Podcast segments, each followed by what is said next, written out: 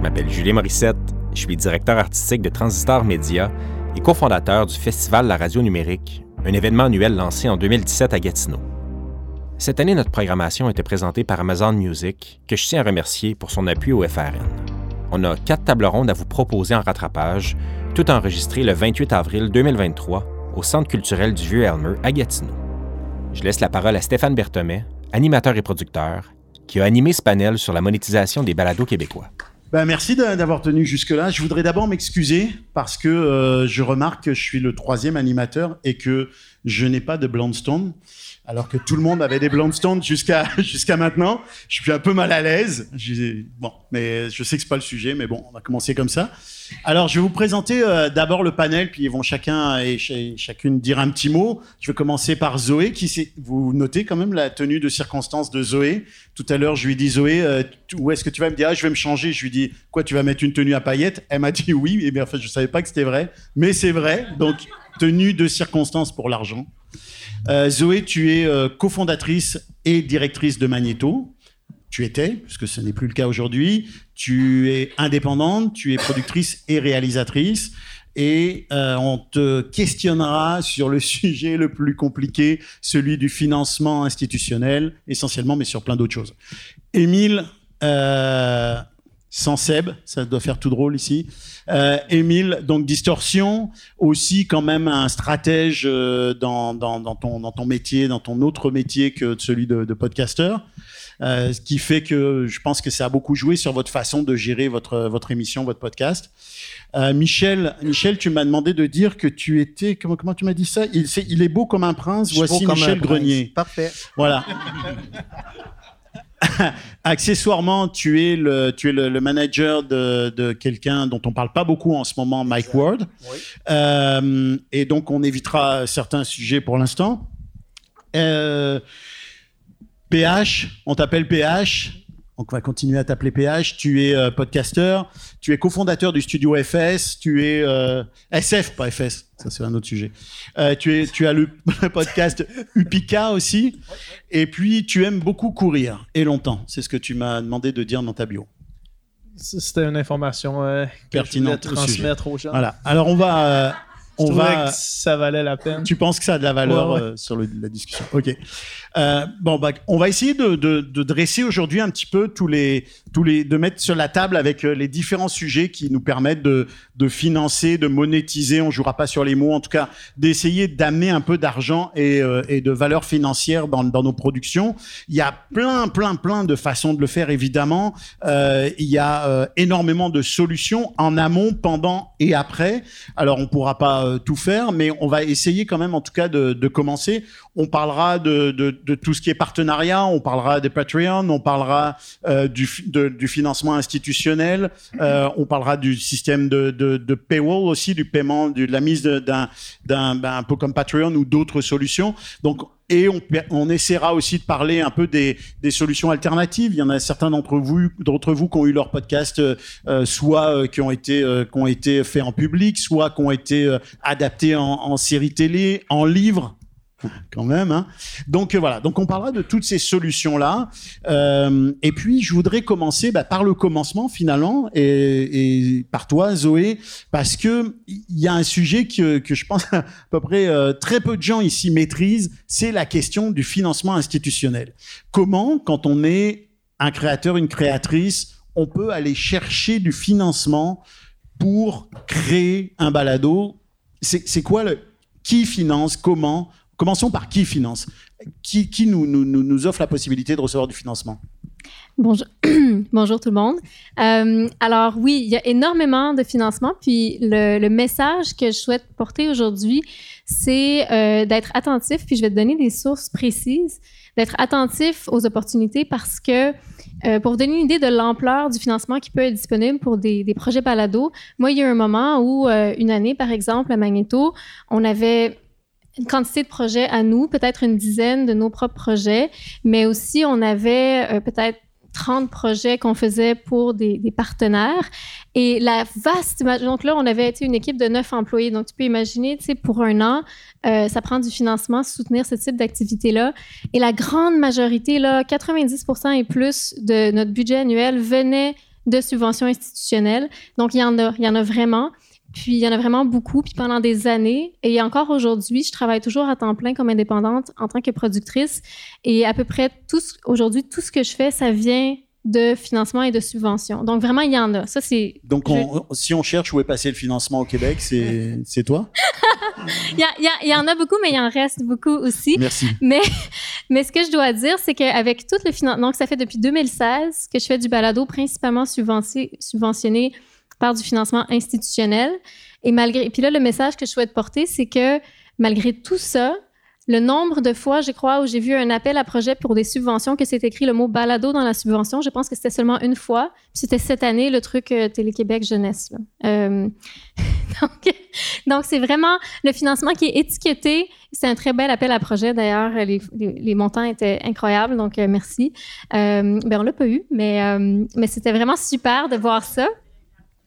Euh, et, donc, soyez attentifs à tout ce qui pourrait euh, financer un balado, même si c'est pas écrit, parce qu'il y en a vraiment beaucoup. Donc, pour une liste sommaire, moi, j'ai beaucoup travaillé avec euh, tous les conseils des arts, donc de Montréal, du Canada, les conseils des arts et des lettres du Québec, le patrimoine, toutes les sociétés gouvernementales comme le secrétariat à la politique linguistique. J'ai fait un super beau projet qui avait été financé par le secrétariat à la politique linguistique, mais directement au Musée de la Civilisation, qui ensuite nous avait engagés nous. C'est beaucoup ça. Le ministère de la Justice aussi, on a fait un super projet à Magneto qui avait été financé euh, par eux. Et donc, j'en passe, j'en passe. Il y en a beaucoup. Euh, ensuite, il y a tous les, les financements d'organismes dont c'est la mission de promouvoir certaines choses. Donc, par exemple... la euh, SODEC?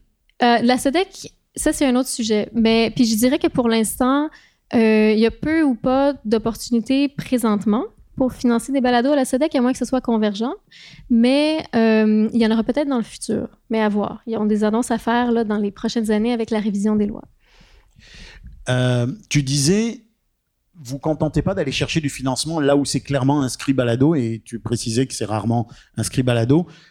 Ça veut dire quoi? Ça veut dire que euh, un projet culturel quand on est quand on est artiste ou créatrice ou créateur, un projet culturel, on peut aller chercher du financement pour un balado parce qu'on a une démarche de création culturelle. Oui, je te donne un autre exemple que j'ai pas mentionné dans ma liste précédente. Cette liste-là, c'est comme un, début, puis je vais en ajouter tout au long de notre heure. Euh, le service de médiation culturelle de la Ville de Montréal, donc qui, a priori, est vraiment pour faire des projets de médiation culturelle, le balado peut être un, vecteur de médiation culturelle. Donc, vraiment, c'est de partir du projet qu'on a, puis après ça, d'aller voir quels champs d'action euh, sont intéressés à financer. Parce que le balado est toujours autour d'un sujet, généralement. Puis la fiction, bon, là, c'est on est dans l'artistique, mais généralement, quand on est en documentaire, on est toujours porté puis animé par la mission de vouloir dire quelque chose. Il y a des gens qui existent dans l'univers qui veulent appuyer notre propos. Donc, par exemple, là, récemment, j'ai travaillé avec la Fondation canadienne des femmes. Bon, ça, c'était un contrat CL qui m'ont demandé, c'est pas moi qui est allé vers elle, mais euh, si moi, j'avais voulu aller vers elle, ils ont des fonds pour financer des projets qui font avancer des causes féministes. Donc, euh, on peut se tourner vers ce type de démarchage-là aussi. C'est vraiment, donc, là, je dis ça aux jeunes réalisateurs, réalisatrices qui pourraient peut-être être dans la salle. vraiment, aller vers des gens qui partagent vos missions, vos valeurs. C'est souvent là qu'on trouve un premier financement. Et puis là, on s'entend que euh, on parle d'une démarche soit artistique, donc créatrice, créateur, soit une OBNL, je pense que Magneto était une OBNL, hein, mais ces types de financements-là, euh, à moins que ce soit une institution qui veut soutenir une, cause ou qui veut passer un message via une production, ils sont rarement accordés aux, professionnels, aux entreprises, aux compagnies. Si tu es en compagnie, c'est plus difficile d'avoir un financement de ce type de des institutions gouvernementales, par exemple.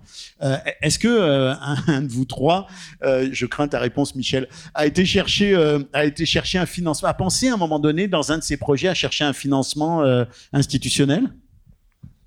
Pas de notre côté. Euh, non, pas de notre côté, mais on s'est quand même informé euh, à Distorsion. en fait, Distorsion, on, parle d'histoire étrange de l'ère numérique, donc parfois on, on, touche à des sujets un petit peu controversés. puis de ce côté-là, ça nous mettait un peu dans une, dans une niche où c'était difficile, du moins à l'époque. Puis je pense encore aujourd'hui, euh, justement à avoir, euh, avoir accès à ce type de, de, de, subventions-là. Souvent, on, est, on, va toucher à des sujets parfois qui peuvent, euh, comment dire, qui peuvent être controversées, qui peuvent nécessiter des, parfois des assurances, en fait, qui peuvent être très dispendieuses. Hein. Ça, c'est un autre sujet que, que peut-être sera abordé dans un autre un autre panel un jour, mais quand on touche au monde de l'enquête, au monde un peu criminel, à ces choses-là, c'est un milieu quand même assez sensible. Puis euh, parfois, il y a une sensibilité aussi au niveau des, organismes subventionnaires, des, grands réseaux et tout ça. Euh, mais euh, donc, non, en fait, nous, on n'a jamais eu cette, aide. Toi, Michel, on vous demande plutôt de l'argent en ce moment que, que l'inverse. Hein. oui, c'est plus ça. mais mais, on n'en parlera pas maintenant. Mais c'est juste au moment où est-ce qu'on a commencé. Tu sais, ça fait sous-écoute, ça a commencé en 2011. Fait au niveau des subventions, moi, ce que j'aimerais entendre quand je vous entends parler là-dessus, c'est les comptes qu'on a à, à, rendre, dans le sens que, tu comme moi, en, tant que gérant d'artiste, il, il, existe aide à la gérance, mais mon, le, le, gars avec le partenaire que j'avais dans mon entreprise, ça coûtait 8000 à recevoir, 8000, tu sais, fait qu'il fallait qu'il prouve toutes les, les chaque fois qu'il allait dépenser un sou, chaque fois. Fait c'est un travail qui est lourd, qui prend plusieurs mois pour aller chercher des subventions, tandis qu'avec sous-écoute, on s'est dit ben on va le faire, tu sais. Fait qu'on y le potentiel aussi. oui. Oui, mais tu sais, ça a été un long travail, mais euh, on est arrivé, fait que on on sera pas subventionné non plus. Ça donne une liberté.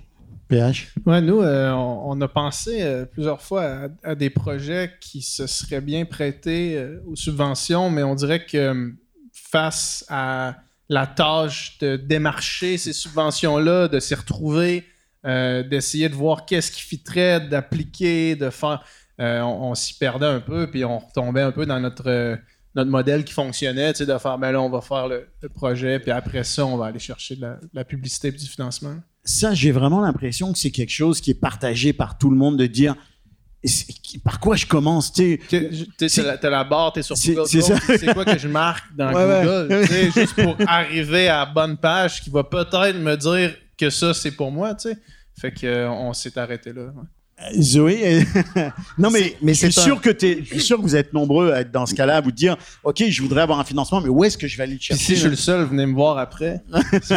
non, mais c'est un art aussi de d'aller. c'est vrai. Tu sais, dans, dans le domaine du spectacle, souvent, c'est pas les gérants, c'est pas c'est on a des boîtes qui remplissent pour 25% de qu'est-ce qu'ils vont aller chercher. Fait que pour vous dire à quel point c'est laborieux. Fait que quand tu commences un podcast puis tu hésites entre t'acheter un SM58 ou une marque euh, ordinaire, mettons, ben tu te dis t'as pas le moyen de donner 25% de rien sur 8 personnes qui t'écoutent, parce que c'est un peu ça le problème. Zoé, est-ce qu'il existe des gens, est-ce que tu connais des gens, toi, qui travaillent uniquement à, faire, à monter des projets de subvention? Est-ce que toi, tu fais ça, par exemple?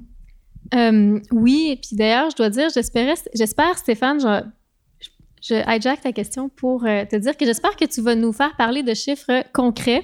Parce que moi, j'étais très excitée quand tu nous continue. quand tu nous as invité sur ce panel. Un des auteurs que j'aimais le plus lire quand j'étais jeune, c'était Balzac. Puis là, je me suis rendu compte pourquoi. C'est parce que lui, il parle beaucoup de chiffres. là, c'est tout en francs, puis c'est d'une époque qui ne nous concerne plus. Alors, euh, euh, si vous voulez, je peux vous mentionner des chiffres de qu'est-ce que vraiment à quoi ça ressemble les, budgets balado. Moi, je travaille dans les budgets balado à la journée longue, c'est un peu ça mon, mon, truc. Je serais très curieuse de savoir pour des gens qui sont de d'autres côtés euh, du privé dans l'industrie, qui travaillent avec d'autres moyens de financement, ça ressemble à quoi? Euh, ben, c'est vrai, c'est une bonne question. Hein. Il y en a qui commencent à avoir chaud là. Euh, c'est une bonne question. Combien ça coûte un balado? Que c'est vrai que euh, j'aurais pu commencer par là. Tu aurais pu t'asseoir à ma place, tu l'aurais mieux fait que moi, visiblement. Mais combien ça coûte pour savoir combien il faut demander? Ok, ben, bonne question. Donc, combien ça coûte un balado? Moi, je suis bien content, je suis l'animateur aujourd'hui. Alors, Zoé, par exemple, non mais ton balado le moins cher, puis ton balado le plus coûteux en termes de coût de production, puis les autres, si vous voulez. Euh, ben, là, ce qui est le fun, c'est que, étant donné que depuis 2016, j'ai fait plus de 60 projets balado, je peux dire plein de chiffres et tout va rester confidentiel parce que personne ne pourra savoir quel projet est associé à quel chiffre. Euh, alors, je peux vous en donner. Donc, euh, en, environ, je dirais en moyenne, historiquement, faire un épisode euh, d'entretien, tu sais, travailler. Euh, historiquement, ça tournait autour de 5 000 mais là, c'est rendu peut-être plus de 10 000. Ça dépend, tu sais, du, du, temps qu'on du temps qu'on met au travail, tu sais, puis à la recherche. Puis est-ce que est-ce que nos, est-ce que nos, nos, notre recherche est approfondie, tu sais, ou est-ce que notre partenaire il nous donne les invités tout cuits, tu sais, qu'il y a beaucoup de, ça varie beaucoup selon la quantité de recherche, la quantité de retravail, le risque légal aussi, tu sais, est-ce que c'est un sujet sensible, puis là il faut qu'on swatch sur chaque mot puis chaque formulation, ou c'est euh, de- un entretien avec des artistes, puis là c'est pas trop grave, tu sais? Donc, un budget moyen, euh, là, tu parles de l'époque de Magneto ou aussi de maintenant Non, euh, maintenant parce que les coûts ont beaucoup augmenté avec les salaires et tout ça? Donc, pour toi, un budget moyen, ce serait autour, sur, sur mettons, six épisodes, un 30 000, à peu près? Oui, ça peut être ça, mais ça, c'est pour du document, de l'entretien. Le documentaire, ça peut être plus, mais par exemple, euh, oui, un 4 épisodes, 30 000, ça se peut, mais là, peut-être, t'as pas tout le budget promo, par contre. Là, t'es sur la prod. Puis là, ça, c'est des coûts qui reflètent, ça, c'est quand t'as pas d'apport en nature. Donc, tu sais, parce que beaucoup des, des jeunes projets qui commencent avec des réalisateurs, euh, ils font appel à leurs amis. Moi, je te parle des coûts UDA. Je te parle, tu sais, de vraiment payer chaque heure, chaque Ouais, ouais, Voilà. legit, là. c'est ça. Euh, une heure de fiction, une heure, une heure et demie de fiction, ça peut être 30 000 aussi. Euh, UDA, euh, etc. Non, Zoé, s'il te plaît, euh, ne parle pas d'UDA euh, avec Michel. Euh, Mais on beaucoup- avait dit pas UDA. Mais j'ai aussi beaucoup fait des, des projets euh, très chouettes, bien, euh, qui, qui sonnent bien, à 2000 l'épisode, quand c'est très simple aussi. Euh... Il regarde Seb. Euh, Émile, est-ce que vous pouvez chiffrer le coût de votre, de, de Ben, votre je- production Euh, Ouais, je, réfléchissais quand, on, euh, quand, quand tu parlais tout à l'heure, mais on, euh, c'est presque impo- impossible à faire. On, on a des dépenses réelles, mais euh, on a, on- de un, ben nous, on, ça fait six ans qu'on, euh, roule euh, avec Distorsion, donc ça, ça a été très long, nous, avant qu'on qu'on, pense même à, monétiser ou à, rechercher des partenaires. Donc, euh, on a fait quand même plusieurs, euh, plusieurs épisodes, je dirais une soixantaine d'épisodes avant même d'avoir un- une forme de, rentabilité avec ça. Après, on a des, on a des dépenses, c'est sûr, qu'on peut, euh, qu'on peut chiffrer. On, a un local, on, a un monteur, on, c'est- on est rendu une, une marque un petit peu plus déployée maintenant. Donc, parfois, on paye des avocats, des gens comme ça. Mais euh, on, c'est notre temps à nous, en fait, qui est, impossible à chiffrer après, après six ans. Mais on est dans une dynamique où... euh, où, euh, où on pense comme des, comme des créateurs de contenu, un peu, euh, un peu, un peu comme, euh, comme PH, en fait, euh, avec Sans-Fil. C'est qu'on doit, euh, on doit mettre en place un écosystème autour de nous qui fait en sorte qu'il y a des petites choses euh, qui se passent, qui fait en sorte qu'on euh, qu'on a une forme de rentabilité, euh, que ce soit des, des donations, un, un membership sur Patreon, des revenus YouTube, de la marchandise, des, mais des je, choses, des, ouais. partenaires, des partenaires aussi publicitaires éventuellement. je voudrais pas t'amener dans le coin, mais pour savoir si ce que vous gagnez vaut ce que vous, vous faites, et comment vous, comment vous y arrivez, comment, comment vous, est-ce que vous pensez que, vous ramassez de l'argent puis vous dites, bon, bah, on sait pas, perte et profit, ou est-ce que vous essayez quand YOLO. même de vous dire, euh, ouais? Euh, non, ben, euh, en fait, je pense que là, après, euh, après peut-être, euh, ça fait deux, trois ans qu'on a des, des partenaires publicitaires, qu'on a une, une certaine forme de revenu, on, s- on aurait plus, on pourrait plus faire l'exercice peut-être autour de nous. Ouais. Euh, en ce moment, je pense que oui, on est rentable d'une certaine façon, mais on l'a été très longtemps, euh, euh, très longtemps euh, le faire par passion, en fait, par cœur cœur et passion. Ouais. Euh, on, ça demande beaucoup de recherche, des dizaines d'heures de recherche pour un épisode. Euh, distorsion, donc c'est c'est ces heures-là qui sont très difficiles à chiffrer. Ouais, fait. effectivement. Michel, euh, avez-vous une idée de ce que ça coûte de faire un épisode de sous-écoute? Euh, l'alcool. Non, mais dans le sens que, dans le sens que, tu sais, moi, ce que j'aimerais entendre plus de la part de, Zoé, tu sais, quand on parle de subvention, tu sais, je vois des gens qui font le saut, tu sais, mais c'est quoi ça représente, tu sais, dans le sens que tu es obligé de présenter tes textes avant, tu sais, puis c'est plus dans, dans, dans le cadre, parce qu'ici, on parle de deux, on parle de quatre choses, en fait. On parle de, tu sais, une série documentaire comme Émile et Seb font, tu sais, ce que, que tu fais, ce que vous faites sur, il y a de la recherche, il y a plein d'affaires, tu sais, nous autres, il n'y a pas de recherche, là, dans le sens que c'est un podcast sans script. Fait qu'elle est toute là, la différence. Fait que quand, moi, ce que je voulais, ce que je veux savoir, quand tu parles de 5000, t'écris ce que tu veux ou Radio-Canada regarde tes textes. Est-ce que tu es obligé, quand tu fais tes demandes de subvention, tu sais, tantôt tu disais, ah, je paye UDA, mais t'es-tu obligé d'être UDA parce que tu es subventionné contrairement à nous qui ne le sommes pas? C'est moi, c'est la, c'est, je veux que les gens comprennent la tâche de travail. Tu sais, c'est facile de dire, hey, 5000 par épisode. Mais si tu me dis qu'il faut que j'aille quelqu'un à temps plein, tu sais, quand on commence un podcast, la plupart des gens qui sont ici dans ça, la plupart des Québécois qui ont un podcast, c'est-à-dire 99% du monde n'arrive pas avec ça. On le fait tout par passion, tu sais, mais on n'a pas non plus l'équipe pour j'ai pas l'équipe pour commencer. Puis nous, dans le cas de sous-écoute, les sept premières années, on faisait pas une scène, là, on payait quelqu'un pour aller porter des laptops à gauche pas à droite, on le faisait sur Skype. Là, après, on a acheté des GoPro, on faisait ça dans un appartement. C'était, on faisait ce qu'on pouvait. Fait quand on est rentré au bordel, on s'est dit, ah, on va pouvoir mettre du monde dans la salle, puis capable de payer notre réalisateur. C'était un peu ça. Puis l'alcool que ça coûtait parce qu'on dit aux artistes qu'on les reçoit, tu sais, fait qu'on les reçoit avec la nourriture, avec l'alcool, on les reçoit le mieux possible qu'on peut les recevoir. Puis quand on a pu payer, on était tellement fiers d'être capable de payer, d'être capable de payer les gens, mais c'est juste on pourrait lancer tous les chiffres qu'on veut. Puis toi, dans ton cas, c'est le fun parce que tu en as 30. Mais nous autres, dans notre cas, mais peut-être toi, tu en as plusieurs, là, mais moi, je n'ai fait deux dans ma vie. J'ai fait Wagner avec Guillaume Wagner.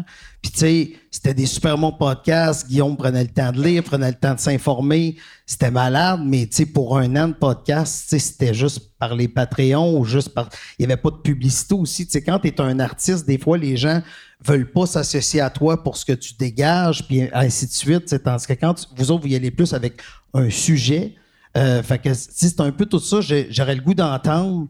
Tu sais, 5 000, ouais, mais 5 000, c'est quoi l'effort à faire? Parce que, tu sais, la part des gens ici, comme je dis, si on est pogné pour passer trois semaines pour avoir 5000 pour un épisode plus trois semaines de recherche, on a des vies, là, On peut, on fait pas des podcasts. ben, moi, je fais des podcasts. On y reviendra. On y reviendra. PH, as-tu, es-tu capable de, parce que toi, tu as un studio aussi, studio euh, SF. Ouais, dans le fond, euh, pour répondre à cette question-là, je pense que les dépenses liées au genre de podcast que nous, on produit, c'est-à-dire des podcasts de conversation, même chose que sous-écoute, euh, entre autres, là, mais, ces exemples-là, parce que c'est ceux qu'on fait le plus, euh, les dépenses augmentent au rythme des revenus, dans le fond. Euh, les, les, 50 premiers épisodes du Sans Filtre podcast nous ont coûté 0$. C'était dans, ma cuisine chez nous, mais on avait zéro revenu. Puis au moment où les revenus ont commencé à entrer autant sur le Sans Filtre podcast que sur, par exemple, Sexe Oral, ben là, les dépenses ont commencé à augmenter parce que là, c'est OK, là, ça prend une équipe, ça prend un entourage, fait que ça peut passer de 0 tu sais, pour tu commences à acheter du mettons, mais ça peut aller de 0 à 100 000 par année, tu sais, ça, ça dépend vraiment de, de la rentabilité de la patente. Euh, fait que, tu sais, c'est comme à l'inverse un peu, dans le fond, des, des, subventions, là, c'est, le, le, thinking est, euh, est inversé, là. Zoé, ça prend quoi comme reddition de compte quand tu reçois des subventions euh, institutionnelles? C'est si compliqué qu'on a l'impression. Moi, j'ai l'impression que c'est compliqué. Je me trompe ou? La barrière est à l'entrée, mais euh, ensuite, c'est très simple en fait. Donc, euh, oui, il y, a des papiers à remplir, mais je sais pas. non, c'est vraiment. c'est un milieu que, que j'apprécie beaucoup pour la, la confiance en fait qu'ils accordent aux gens qui choisissent de soutenir. Donc, euh, moi, je vois pas du tout ça comme une barrière euh, au, fonctionnement des projets. Euh, c'est sûr qu'il y en a une, mais ça reste léger. il s'agit généralement de, remplir un, formulaire qui est, quand même moins long à remplir que la demande initiale l'était elle-même. puis oui, envoyer les budgets mis à jour, tout ça, mais moi, je n'ai jamais vu ça comme une, une, barrière. En fait, le défi principal, c'est d'obtenir euh, la subvention. Mais euh, puis ça arrive parfois, effectivement. En fait, ça peut arriver très souvent, selon les types de projets, qu'on soumet une demande, qu'elle n'est pas retenue. Mais moi, j'ai toujours trouvé que c'était très formateur parce que même en ayant soumis une demande qui n'est pas retenue, ça nous force vraiment à réfléchir à notre projet, ça le rend meilleur, ça l'améliore. Et donc, euh, c'est ça, j'encourage les jeunes réalisateurs, réalisatrices à, s'essayer. Mais ma, ma question que j'ai, c'est est-ce que toi, tu as la subvention un coup que Radio-Canada acheté ton projet ou tu pourras aller faire une subvention. Il n'y a pas de lien avec, avec une compagnie comme Radio Cannes ou Cube. Ben, Quand tu as des subventions, faut tu fais un projet autonome. Es vraiment, mais il faut que soit acheté pour être subventionné? C'est ça la question. Non, pas obligatoirement. Je Zoé. Euh, c'est ça. Ben, moi, je parlais vraiment des subventions comme, euh, par exemple, d'organismes dont c'est la mission de distribuer de l'argent pour faire des projets en, en médias, en culture, en art. je mentionnais le, secrétariat à la politique linguistique, ça, c'est le gouvernement du Québec.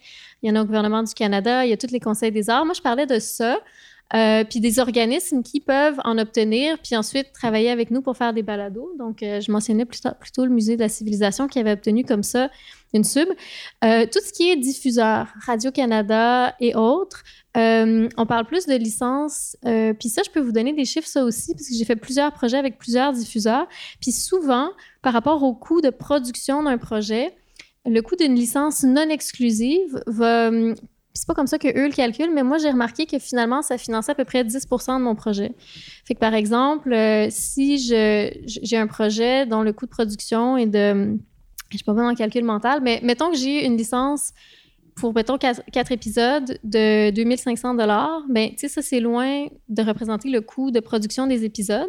Fait que c'est comme un bonus à la fin. Mais ça, c'est juste quand ils l'achètent puis qu'ils disent zéro quoi faire avec. Ils achètent juste le droit de le mettre sur leur plateforme. Après, ils ont des programmes où est-ce qu'ils acquièrent, puis là, ils travaillent avec toi, puis c'est là où ils disent finalement, ils ont comme un regard éditorial. Puis là, ils peuvent prendre 100% du coût de production, mais c'est parce que ça devient leur production. Tu sais, c'est que là, ils ont acheté ton idée finalement. Puis là, tu le développes avec eux. Puis mettons, mettons que là, je sais que vous ferez jamais, je sais que vous ferez jamais ça, mais mettons que euh, Sous-Écoute décidait de, devenir un balado d'un diffuseur X, mhm. puis que là, vous étiez acquis. Euh, ben là, il y aurait comme une négociation sur le coût d'acquisition, mais là, une fois que ça serait acquis, ben là, vous seriez comme en, tu sais, ça, ça vous appartiendrait plus, vous seriez en égo sur quoi faire. Mais ça, c'est pas les subventions. Les subventions, ils te le donnent parce qu'ils aiment ce que tu fais puis ils veulent que tu continues à faire ce que tu fais. Les subventions, tu restes indépendante dans, ton travail et dans ta conduite éditoriale, alors que la production par euh, Cube, Radio-Canada, Télé-Québec et autres, ils, acquièrent ton contenu, là, ils le payent. Donc, hein, d'une certaine façon, ils vont l'acquérir, puis après, ils vont l'utiliser dans leur écosystème ou de la façon dont, ils estiment que c'est nécessaire. Euh, pour poursuivre sur le sujet du, du de l'argent dès le départ d'un projet là. Euh, est-ce que vous avez déjà envisagé une solution de de de de, de, de, sociofinancement? Aller chercher, aller monter un plan de sociofinancement? Est-ce que vous êtes déjà penché sur la sur la question? Peut-être toi, PH, euh, avec les différentes productions que tu as faites, ça aussi, ça a été un truc euh, non, abandonné. Non, pas, vraiment, pas vraiment, non. J'aimerais savoir Merci, une meilleure réponse. Merci de ton soutien. Euh, parce que le sociofinancement, euh, c'est euh, quand même. Ça, met une grosse responsabilité sur tes épaules. Parce que si tu livres pas la marchandise, tu déçois les gens qui ont, qui ont participé, dans le fond. Puis c'est venu après, puis on a réalisé rapidement. Puis je sais pas, peut-être que, Michel pourra en parler plus avec Patreon éventuellement, mais on a réalisé que les gens ont des attentes parce que c'est leur argent durement, gagné qui, investissent dans le projet. Puis des fois, ces attentes-là sont très élevées. Puis ça prend une rigueur assez incroyable pour être capable de euh, rendre la livrer la marchandise, en fait. on, sait qu'il y a deux gros systèmes. Hein. Il y a le système en amont, c'est-à-dire que tu vas aller avec euh, un, une, compagnie qui va t'accompagner ou euh, un, site qui va t'accompagner pour créer un appel de fonds avant de lancer ton projet. Puis une fois que tu as réalisé cet appel de fonds, bah, tu lances ton projet, puis les gens vont bénéficier des avantages euh, consécutifs à ton offre ou tu vas aller chercher un financement en cours de projet, Patreon et autres. On en parlera, mais euh, je te voyais hocher la tête, Émile, le sociofinancement hein, en amont, vous y aviez pensé pour Distorsion ou pour une saison Est-ce qu'à un moment donné, vous vous êtes dit, bon, quatrième saison, on, commence à être connu, puis vous étiez déjà pas mal connu, eh, on pourrait peut-être avoir assez de visibilité pour amener du budget, non? Oui, ben, on y a pensé un peu, puis je sais, ceux qui, ceux qui se rappellent, euh, ça a été fait aussi, hein, un peu en mode Kickstarter ou en mode euh, Indiegogo. Euh, Fred Savard l'avait fait, en fait, mm-hmm. à l'époque. je sais pas si vous vous rappelez. En fait, il avait fait un peu l'inverse. Il avait, il avait tenté de, je me rappelle plus du montant, mais 35 ou 50, ou ben, Transistor, vous aviez fait une saison ou deux. Oui, OK. Excellent. Bon, euh, ben, c'était un exemple que, nous on a regardé quand même euh, étroitement parce que lui euh, prenait un peu le, gage de dire ok ben je vais je vais réunir un grand grand grand grand montant puis une fois que je l'ai je lance ma saison. tandis que en fait quand, quand tu es plus dans une optique de croissance, quand tu es un, balado, dans notre cas, on est un balado indépendant, on monte une communauté, on est un balado de, niche quand même, donc on, développe notre niche, on, développe notre communauté, ben ça, ça, ça va en augmentant cette, euh, cette communauté-là. Donc, quand tu. C'est difficile de partir de zéro. Il faut vraiment que tu aies un, extrêmement bon pitch pour euh, pouvoir Ou que tu sois très connu comme Fred Savard. c'est ça, euh, exact. Ou, euh, tandis que nous, on s'est dit, ben nous, on, on- on convertit à l'usage d'une certaine façon, on convertit à l'écoute, on, on prend le gage que vous allez nous écouter, vous allez vouloir en écouter d'autres. On est bingeable, donc quand tu as du contenu comme nous, euh, en grande quantité, quelqu'un qui voudrait faire une saison fixe, mettons, d'un projet, moi, je fais comme un peu comme tu fais, Stéphane, je vais faire un balado d'enquête de huit épisodes sur euh, un sujet euh, dont tout le monde attend. Je pense que ça peut être intéressant de monter un, un, sociofinancement en amont un peu à la Kickstarter, Indiegogo, La Ruche, des projets comme ça. Euh, mais nous, en fait, c'était euh, c'était le contraire. Je pense que c'est plus intéressant de partir avec, oui, un nombre très bas de, de supporters euh, au début, mais tranquillement, si on convertit à l'usage, ben, ce nombre-là vont, monter, va, va monter éventuellement. Puis, euh, étant donné qu'on a une constance, qu'on n'a pas vraiment de début et de fin, bon, on a un début, mais on n'a pas vraiment de fin, ben, c'est plus intéressant et pour les, euh, et pour les et pour les supporters et pour nous d'avoir un modèle un peu par abonnement, un peu épisodique en fait. Mais c'est intéressant parce que j'entends plusieurs fois la même chose. hein. On y va progressivement. Euh, plus on monte, ben, même euh, même toi, Michel, qui, qui, avait une progression euh, quand même assez impressionnante, mais euh, ça, ça- on y va doucement. On s'achète le matériel au fur et à mesure que l'argent rentre, puis on équilibre le budget comme ça, puis on, on se lance pas dans des dépenses complètement folles dès le départ. Euh, justement, si on, si bon, donc si on pense que le Kickstarter ou une autre, un autre système en amont comme ça, c'est ou trop de pression ou euh, on n'a pas envie de le faire, est-ce que euh, vous avez songé à faire des partenariats dès le départ? Parce que c'est une possibilité. Euh, Bon, le, le podcast perso là que j'ai, le podcastologue par exemple, moi j'ai été chercher un partenariat avec une compagnie Edison, Julien Moss était là ce matin, pas pour qu'il m'apporte de l'argent, mais pour qu'il donne de la visibilité au, au balado. C'est lui, il, il m'offre du positionnement sur des stratégies pour que le balado soit soit écouté. Donc c'est mon gain à moi, il est là. Euh, mais vous auriez pu dès le départ vous dire ok, euh, on est dans des. C'est sûr que les styles sont pas forcément très faciles à accommoder. J'en parlais avec euh, avec nos, captives, mais le style true crime est pas forcément très facile à accommoder avec le partenariat. Mais ben, c'est des choses auxquelles vous avez pensé avant, pendant, maintenant là, ou toi aussi Zoé dans vos dans vos productions? Mais quand tu es financé, quand tu es, quand t'es, quand, pardon, je, je, je vais revenir à vous, mais quand tu as, reçu un financement institutionnel, tu peux plus insérer un partenariat dans ton projet. Hein? Euh, si c'est possible. Ouais. Euh, Est-ce que j'ai déjà fait ça? Laisse-moi réfléchir. Ben, je me rappelle en ce moment d'une instance où j'en ai parlé à, à quelqu'un avec qui je travaillais, là, le balado, puis c'était un dirigeant d'une organisation artistique. Et puis, euh, finalement, on a décidé que non, mais c'était pour... C'était, c'était, ça aurait pu, ça aurait pu être possible. OK. Oui. OK. Vous, là, euh, Ben, l'un après l'autre, les gars? J'allais juste dire, c'est là que je me rends compte à quel point je suis vieux. Parce que, tu sais, on a vraiment commencé le podcast à l'étape où ce qu'on était comme, tu sais, il n'y avait rien, là, tu sais. En 2015, aux Oliviers, ils ont arrivé avec une catégorie qui était comme web numérique, je sais pas quoi. Puis là, on l'a gagné. Puis l'année d'après, ils ont fait un podcast. Puis là, on l'a gagné. Puis après, ils ont fait podcast avec et sans script. Puis ça continue tout le temps comme ça, tu comprends? On dirait que c'est un métier qui, c'est un médium qui vient de commencer beaucoup au Québec, mais dans le cas de sous-écoute, c'est de penser à aller en sociofinancement. Tu sais, hey, je vais parler sur le web, donnez-moi de l'argent, tu. De quoi tu parles, tu sais, tu comprends? Tu sais, il y a comme quelque chose. Tu sais, pas oublie pas que c'est la génération aussi qui ont eu Napster puis LimeWire puis qui payaient rien. Fait que je m'en vais dire, hey, tu sais, la place que tu volais toute ta musique, viens, je vais te faire payer. Ben ça oui. fait peur au début quand Ça- même. Ça fait peur. Ça fait peur, surtout que j'avais une. Non, non, mais tu sais, il y avait- il y avait quelque chose, c'est dans le sens que c'est là que je me rends compte à quel point, aujourd'hui, on dirait qu'il y a plus de. Je pense que ce que Zoé dit, c'est vraiment important. Tu sais, euh, tu oui, je sais que je représente. Mike, puis un podcast qui a du succès au Québec, puis c'est juste l'an dernier, on est capable de faire le Centre Bell, on va au Centre Vidéotron, je pars en tournant en Europe, il n'y a pas beaucoup de podcasts qui peuvent se, se puis faut pas oublier qu'on est québécois, puis le plus gros podcast au monde qui a eu une foule, c'est Mike Ward sous écoute, c'est en français. Tu sais, on a battu l'entier record de 7000 personnes pour un soir, tu. Fait que on dirait qu'on a commencé avant tout le monde, mais ça nous donne la chance qu'on a un following depuis plus longtemps. Puis nous, c'est sans script. Puis je pense que ce que Zoé, ce que je dis moi aujourd'hui, c'est pas super important, mais je pense que Zoé, ce qu'elle dit, c'est super important dans le sens que est actuelle, Stéphane est actuel, puis je pense que vous allez être de plus en plus subventionné, il va plus d'avoir de solutions. Puis c'est sûr qu'à chaque fois que tu demandes de l'argent à quelqu'un, ben j'imagine que ça vient avec des, des choses plus complexes. Mais moi, de sociofinancement, ça existait-tu? Indiegogo en 2009, tu sais?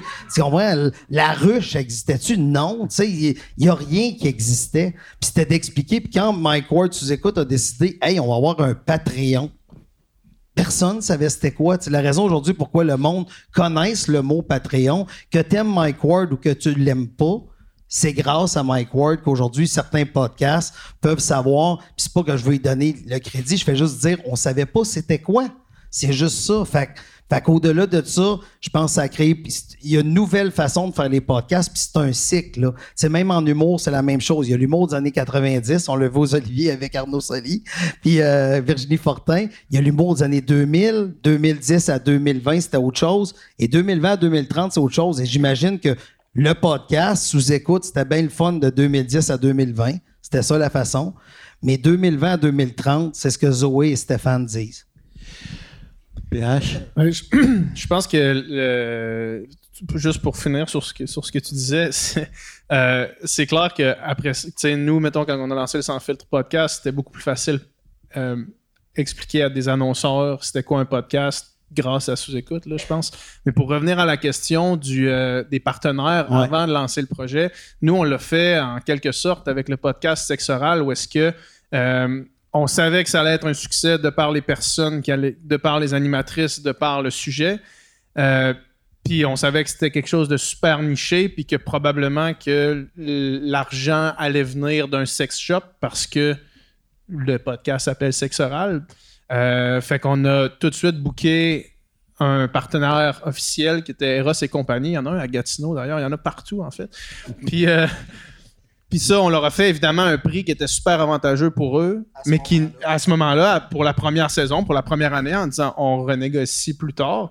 Euh, mais ça, ça fait qu'on a, nous, on a réussi à absorber les coûts de lancement, les coûts de branding, le design sonore, tout le kit et évidemment euh, l'équipe que ça prend pour faire ce, balado-là.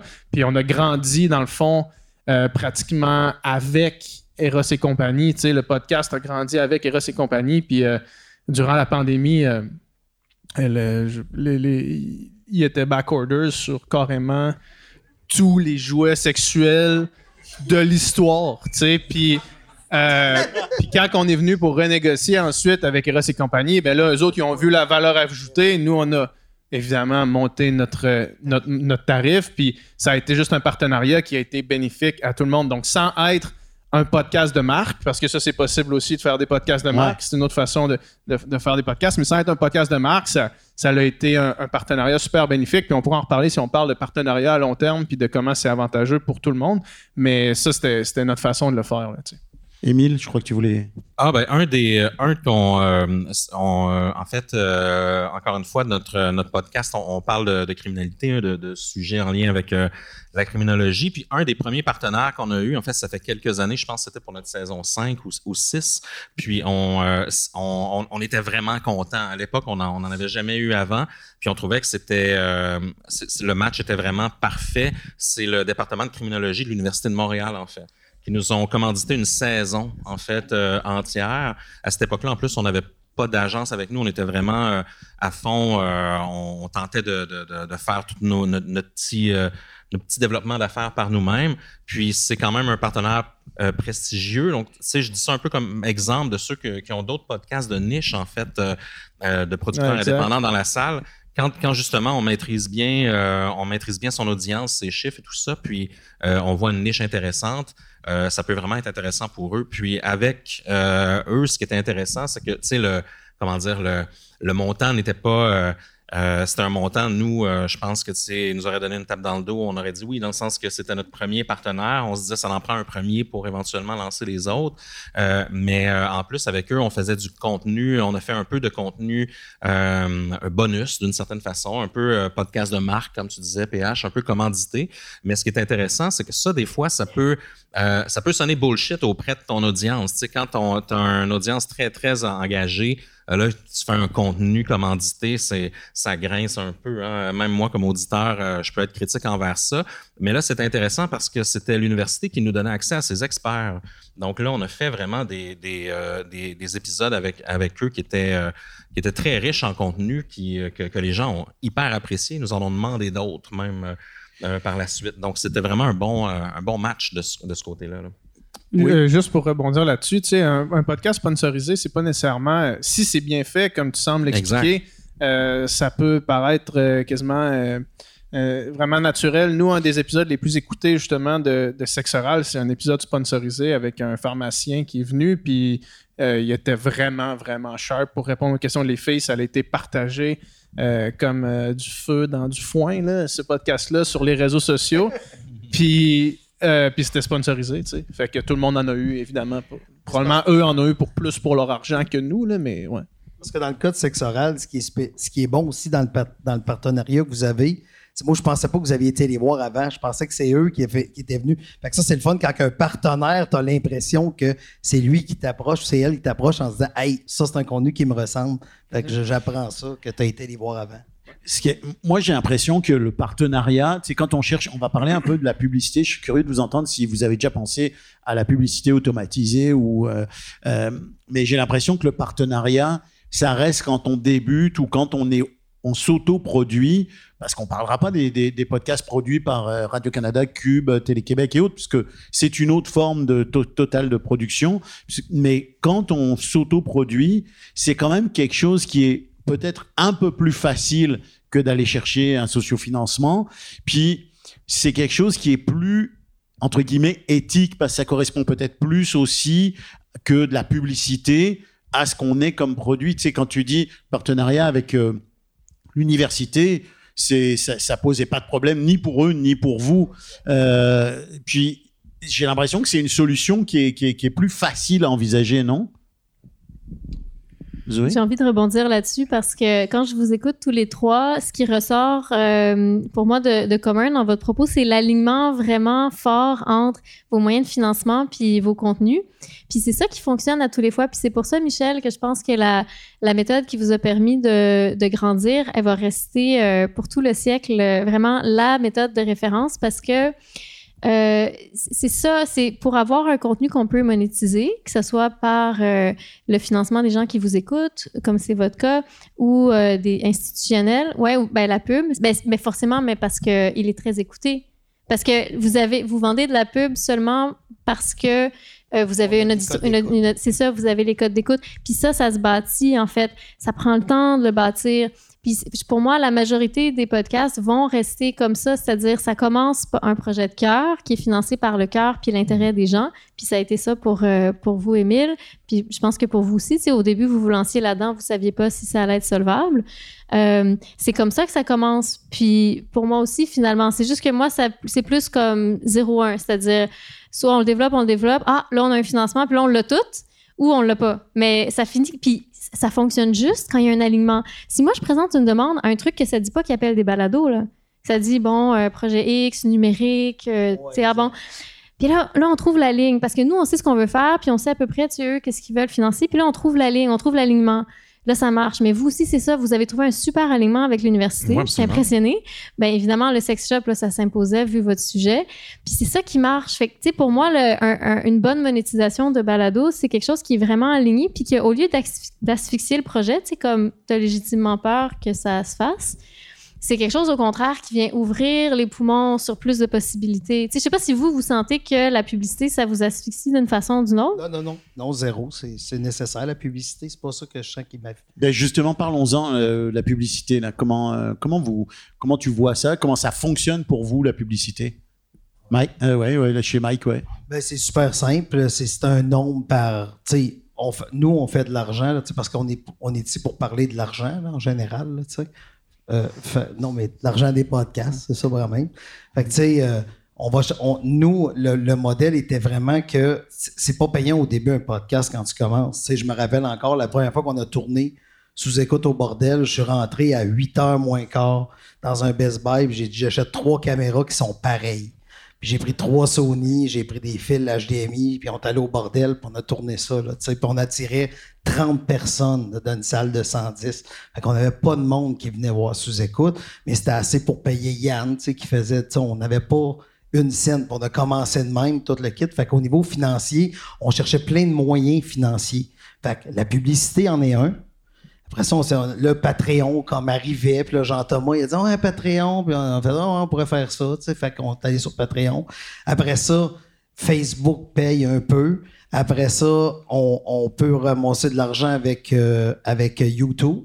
Fait que, YouTube, Facebook, Patreon, les entrées, les spectacles, quand on fait des sandbelles. Après ça, du merch avec le merch, on peut aller chercher quelque chose. On peut aller chercher, parce que les gens sont très, très attachés à leur podcast. C'est ça, c'est la façon de faire de l'argent, c'est de faut que vous bâtissiez une communauté solide. Puis la communauté, elle va vous suivre dans tout parce qu'elle est fière de, vous supporter, puis elle est fière d'être là avec vous.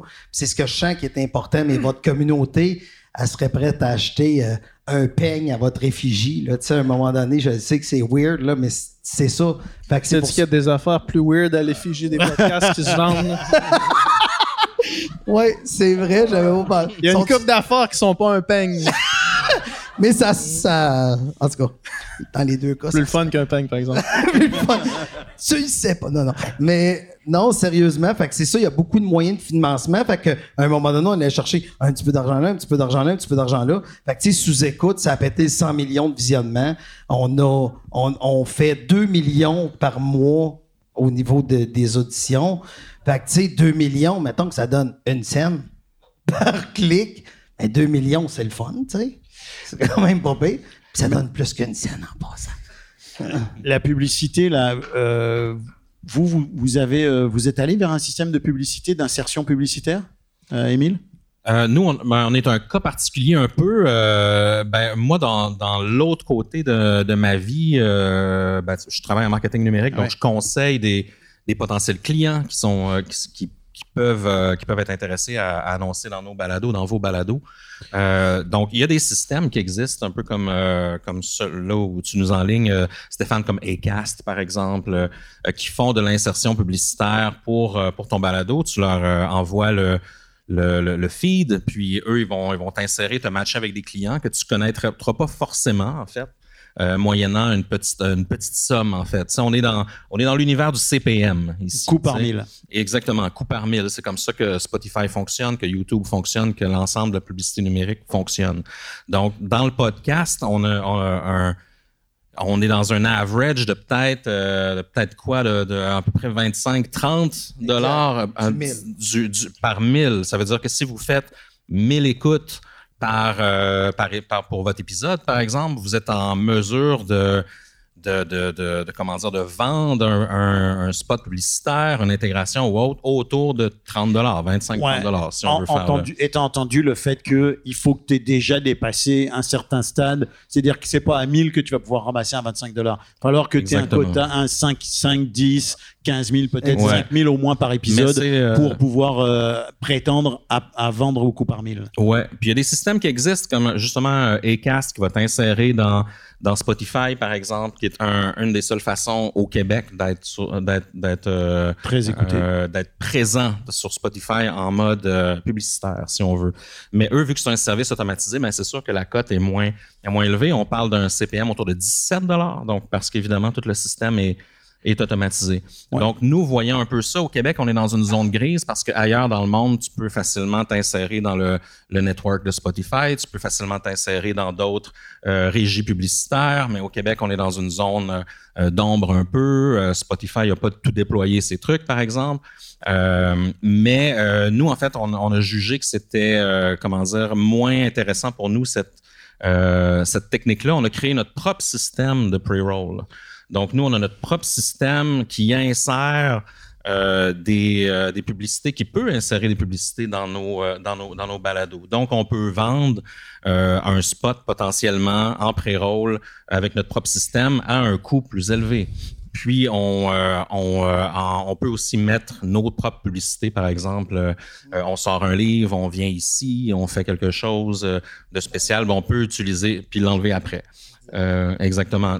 Quand tu dis nous, euh, Émile, tu parles de nous, euh, vous deux, l'équipe Distorsion. oui, vous avez fait, mis en place un système. Mais tout à l'heure, On est des bricoleurs. On s'est dit un peu, on va le faire nous-mêmes. Il n'existe pas, ça n'existe pas, on va le faire nous-mêmes. Puis, on verra où ça nous mène, en fait. C'est formidable ça. à Cast, ce qu'ils font, c'est qu'ils sont, ils sont, ils sont fait un partenariat avec Target et donc qui t'insère de la publicité, comme l'expliquait euh, Émile. Euh, tu peux juste euh, choisir avec qui tu veux pas faire de publicité. Par exemple, évidemment que un podcast sur l'écologie a peut-être pas forcément envie d'avoir une publicité pour un RAM 150. donc tu choisis tes industries ou ton univers avec lequel tu veux tu veux pas faire affaire, mais ça demande énormément d'écoute. Puis j'aimerais t'entendre, Michel, sur parce que on rentrera pas dans le débat de podcast euh, et, de, et vidéos, mais euh, vous, vous êtes beaucoup sur YouTube. Euh, vous avez beaucoup d'écoutes sur YouTube. Est-ce que ça rapporte plus quand on est très très gros comme le, podcast sous écoute sur YouTube ou de la publicité sur les sur les, les, les, les, Spotify, Apple Podcasts de ce monde? Ben, sur YouTube, la, façon que la plateforme paye, c'est un peu la, la, théorie du bâton d'hockey. Fait que je vous explique rapidement. Il y a une palette au bout. Là. Fait que plus tu as d'écoute, plus c'est payant. Fait que à un moment donné, c'est que si tu as 10 000, 15 000, 20 000, ça reste dans le bâton, on va dire.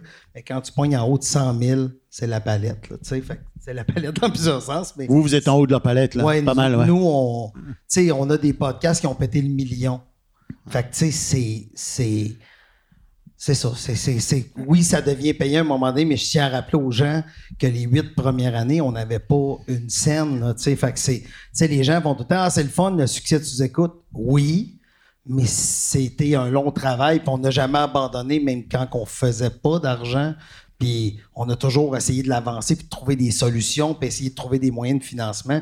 Comme je disais, au moment qu'on est arrivé dans l'histoire, tu peux pas appeler le monde dire Hey, tu il n'y a personne qui aurait financé sur le web, pour la plupart des gens, tout devrait être gratuit. de demander de l'argent, il y a quelque chose de. je pense que la, raison pourquoi les gens de plus en plus vont commanditer ou vont, adhérer à un podcast, c'est que pour. On, on, a tous compris qu'il y a un producteur, puis il y a un ci, puis il y a un ça, mais on a l'impression, puis c'est ça aussi, que quand tu encourages un podcast, c'est directement dans la poche de l'artiste que tu aimes. Fait qu'il y a quelque chose de le fun aussi là, là-dedans, je pense, pour la, clientèle. Mais juste rapidement, puis je veux pas insister là-dessus, mais plus intéressant sur YouTube ou plus intéressant de la pub en insertion euh, via je ne sais quelle agence sur... Euh, plus intéressant de la pub. Sur YouTube. Non. La, pub. La pub, pardon. La pub Le CPM sur YouTube, si on revient à ça, va, monter, euh, va monter dans les mois parce que tout ça est guidé par les annonceurs qui misent sur des spots. Exactement. Donc, euh, novembre, décembre, la période des fêtes, tout ça, tu vas avoir des CPM des fois qui vont monter à 11, 12, des fois 14, 15, selon des pays, dollars par 1000 impressions.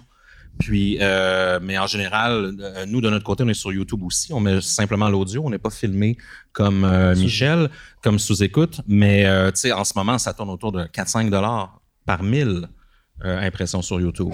Donc, c'est euh, la variation, elle est. Il faut pas.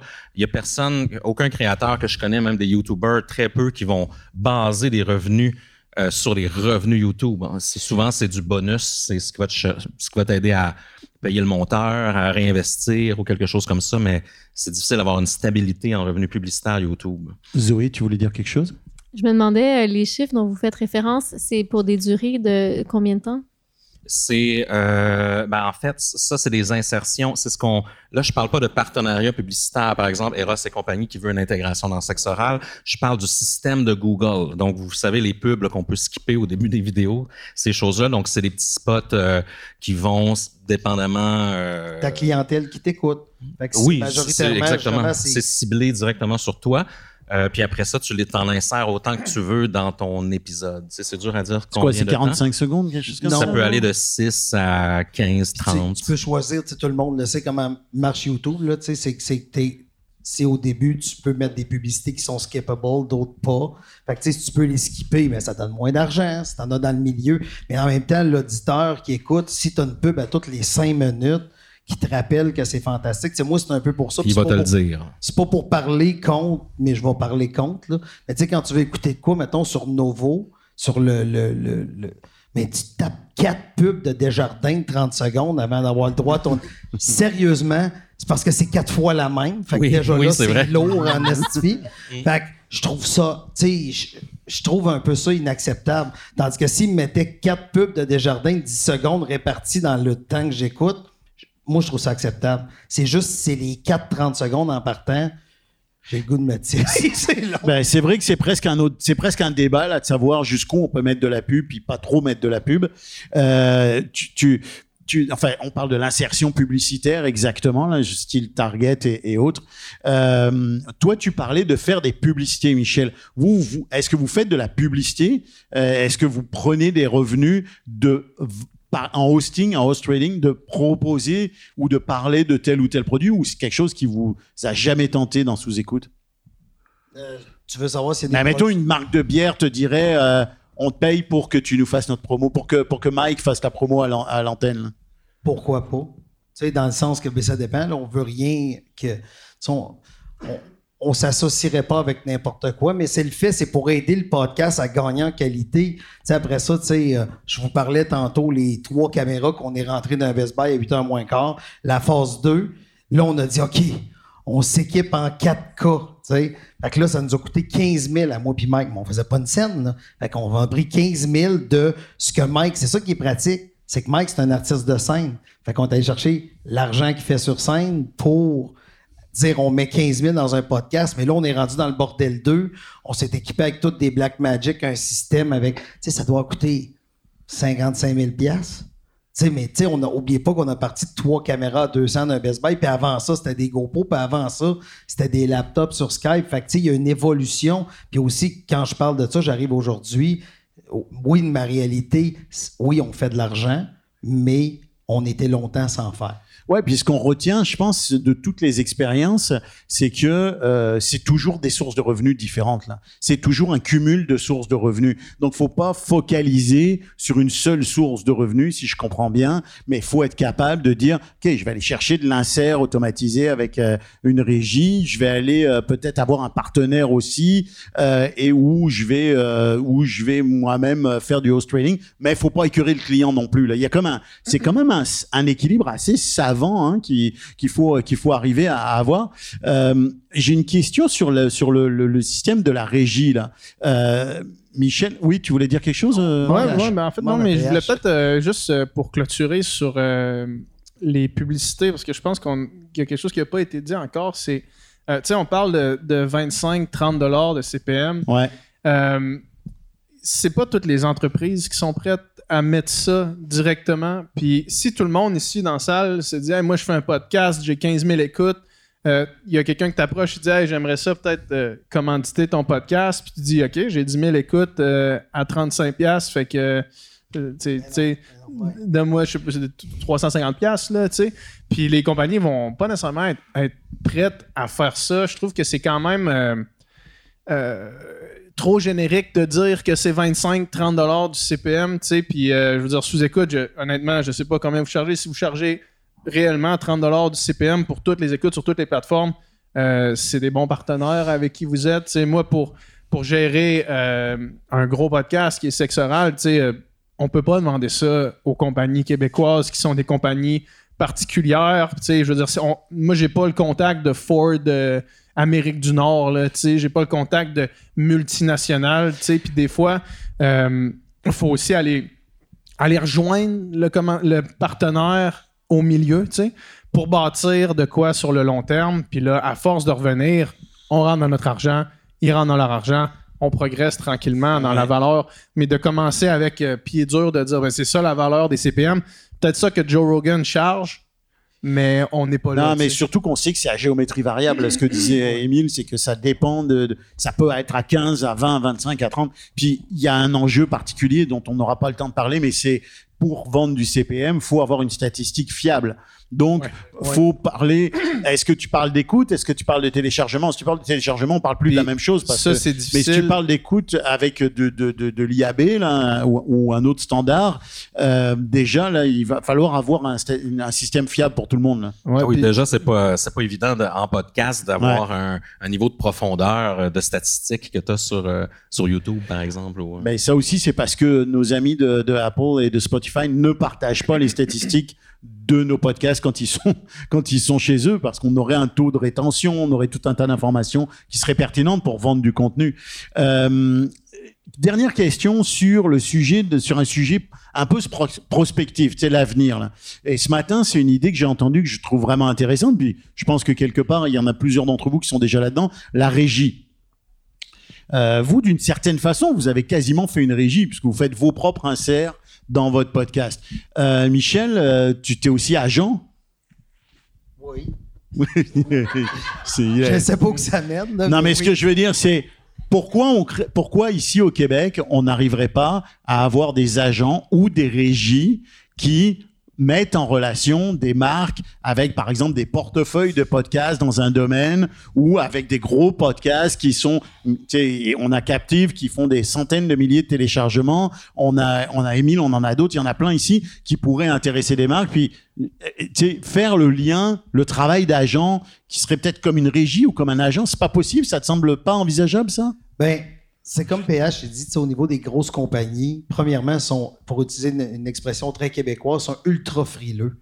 Fait que, tu sais, s'ils s'associent maintenant à Mike Ward, ils disent, écoute, ah, il boit. Il pas, peut pas annoncer des véhicules parce qu'on sait qu'il va pas conduire avec des véhicules. Fait qu'on- tu comprends? Ah, ben, la SAQ pourrait annoncer, chez nous, la SAC. Ah, ben non, parce qu'on dit que la modération a bien meilleur goût, puis là, c'est deux verres pour un, puis tout. Tu comprends? Tu sais, c'est que ça devient que les gens, ils mettent de la pub, ils sont rendus très, très frileux. Fait que les gens s'associeraient pas à n'importe quoi, tandis que dans le cas, je reviens d'un documentaire qui est produit, je dis, OK, c'est sur telle affaire, telle affaire, telle affaire. Puis je sais que le langage va être bon, il n'y aura pas de sac, le monde ne tombera pas sur le dos à la fin du podcast. Mais ça peut être une solution alors quand même pour certains podcasts qui sont peut-être un peu moins On est trop là. petit. Alors, solution, je propose une solution. Portefeuille de podcasts. Tu as 4, 5, 6 podcasts qui font chacun 20 000, 30 000.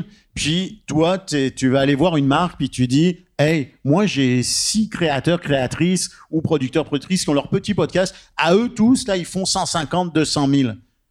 Euh, on fait un achat de, de, de- de publicité et on le distribue sur ce portefeuille-là. C'est faisable, ça? Je pense que ça marcherait justement si les, euh, les podcasts en question étaient comme euh, un, groupe de podcasts qui se ressemblent. euh, toujours pour garder cette idée-là de l'alignement, parce que moi, ce qui m'impressionne dans ce que vous avez développé, c'est vraiment, puis je pense en particulier à ce que tu disais, PH, c'est le, vous vraiment développé une relation de confiance avec votre, votre commanditaire, puis vous aussi. Donc, c'est vraiment très, très aligné. Euh, donc, je pense que ça, ça serait nécessaire, en fait. Donc, c'est vraiment d'avoir une agence qui, connaîtrait bien, puis qui pourrait vendre pour chacun. Euh, puis je pense, ben, je sais que ça, ça n'existe pas au Québec, ça, ça n'existe pas. Il y a quelque chose qui existe au Canada qui s'approche de ça, mais c'est pas ce que tu décris, c'est pas aussi personnel, ça s'appelle DAX. C'est un service de, tu peux amener avec un budget, puis là, ils vont te distribuer, ils vont faire de la pub sur les podcasts. Je pense que c'est 10 000 en montant, quelque chose comme ça. Sauf que j'ai peur un peu, tout comme Acast, il y a un podcast euh, que j'écoutais entre autres de Victoria Charlton. Puis avant ces podcasts de True Crime, ils mettent des pubs pour les True Crime de Radio-Canada. fait que je trouve ça un peu spécial que tu pas de contrôle. Tu, dis, on peut dire de pas annoncer ça, de pas... mais je suis comme, genre, je regarde ça puis je me dis, je veux pas que n'importe qui annonce avant. Tu sais, on a tellement travaillé fort pour monter la marque. tu sais, Je veux, je veux que ce soit un produit qui nous ressemble. Ouais, mais ça, je pense que ça peut se dealer. Tu sais, quand plus le, le système d'agent que le système de régie. C'est-à-dire que, parce que la régie, c'est un peu plus impersonnel peut-être, mais tu sais, je, je te, je te posais la question à toi parce que tu es un agent, puis tu sais ce que c'est de gérer des artistes. Mais je me dis, bah, si tu es un agent, une agente, puis que tu as un portefeuille de podcasts qui se ressemblent, tu sais, des podcasts sur euh, la vie familiale, puis ça va de la maternité, la paternité, la vie de couple, etc., la, la sexualité à la limite. Puis tu, puis à la limite, ton client, le, le- l'annonceur, lui pourrait dire, bah moi, je, je suis tu sais, comme le portefeuille de, de, de, de, ton CELI, là, à risque ou pas à risque. Tu sais, l'annonceur, il dirait, moi, je suis frileux, je veux, je veux du, je veux du, du propre, du beau, euh, donc, je veux pas du sexe oral, euh, mais je veux ça. Ou, euh, tu sais, ou, non, non, moi, je suis un peu plus, je suis un peu plus audacieux, je veux du captive, du, du, du, du distorsion, du mic word. Écoute, ça fait un beau cumul de, de, de... non? Qu'est-ce que t'en penses, Émile? Ben euh, oui, ben en T'achètes l'idée? euh, Moi, je pourrais acheter l'idée. Euh, il y a autre chose aussi, je pense, qui rentre un peu en, en compte là-dedans, c'est que les, les, les, les, clients, déjà, les clients publicitaires, eux, ils travaillent avec des agences. T'sais, ils vont travailler avec, euh, McDonald's vont travailler avec une agence. Euh, euh, Sobase va travailler avec une agence, tout ça. Je dis pas que on, tous ces gens-là veulent, euh, veulent en, euh, annoncer dans des podcasts, mais il manque une forme, je pense, d'éducation aussi auprès de ces agences-là qui ont déjà les contacts avec les clients. Et, puis il manque aussi une, forme de, on les rejoint comment les podcasts? Eux vont euh, vont vont faire comment pour te contacter? Toi? Est-ce que tu contactes direct le créateur? Il manque un peu de, de lien. Il y a comme un gap à franchir, on dirait, entre les annonceurs, les agences qui ont déjà ces comptes-là, euh, puis les podcasts comme, euh, comme véhicule publicitaire d'une certaine façon. Puis aussi, le Québec, c'est un petit marché. Oui. Fait que moi, tu vois, il y a une compagnie comme ça de pub qui nous a déjà approchés sous écoute. Parce que, tu sais, ils, puis ils nous ont approchés, puis on dit, hey, nous autres, on est à Toronto. Tu vas avoir des pubs avec Kia, avec Hyundai, avec tout ça, on prend juste 50 ce qui est correct, là, tu sais. Mais si tu comprends, c'est que les autres, ce qu'ils font, c'est qu'ils reçoivent justement 100 000 de Kia, puis Kia dit répartis ça. Mais les compagnies qui ont 100 000, comme toutes les compagnies qu'on connaît, comme Budweiser, comme Subway, comme McDo, comme nommer toutes les compagnies qu'on connaît, ils n'iront pas au Québec pour parler à 20 000 francophones qui écoutent ça dans leur sol. C'est vraiment méchant ce que je dis, mais c'est ça. Fait qu'ils vont aller viser des Joe Rogan, ils vont aller viser des, des podcasts qui ont vraiment des codes d'écoute qui ont de l'impact. Je te dis pas qu'on peut pas avoir un produit de qualité en français, c'est pas ça que je dis. Ce que je dis, c'est que je sens qu'on est vraiment on est dans une marée de 400 millions d'anglophones. On est une petite mm-hmm. province en haut. Puis je, je te dis pas qu'on veut pas accomplir de grandes choses, mais moi, quand ils m'ont proposé ça, j'ai fait Ouais, mais c'est 50% Je trouvais que c'était énorme. Fait que c'est, juste ça, mais tu sais, je sais qu'il y a d'autres, façons, mais je fais juste dire que ça existe déjà. bon, finalement, on fera du cash ou on fera pas du cash avec, euh, avec le balado. Là, J'ai envie de ramener euh, la question politique là-dedans, euh, parce qu'il y a toujours de ça quand on parle de contenu si euh, je me rappelle bien, puis peut-être que vous allez connaître ça plus que moi, euh, il y a de plus en plus de plateformes qui permettent, quand on les, hébergeurs spécialisés en balado, je pense notamment à Spreaker, Cast, etc. Il y, en, a plein qui permettent de dire, de cocher une case puis de dire oui, comme mettez de la pub sur mon balado, comme faites, puis on n'a rien besoin de faire. C'est juste tu coches la case, puis là ils vont en insérer au point où tu dis d'en insérer, puis là ça donne un petit, euh, ça donne un revenu. Enfin, suppose, moi j'ai jamais accepté ça, c'est pour ça que je sais pas si vous vous avez déjà essayé cette voie là. Mais je sais que c'est une option technologique possible. Puis je me dis, le principal euh, défi au Québec, c'est la question de la langue. Et souvent, ces plateformes-là, qui sont, euh, sauf exception, pas québécoises, ne permettent pas de dire oui, mais mettez seulement de la pub en français, par, contre, par exemple.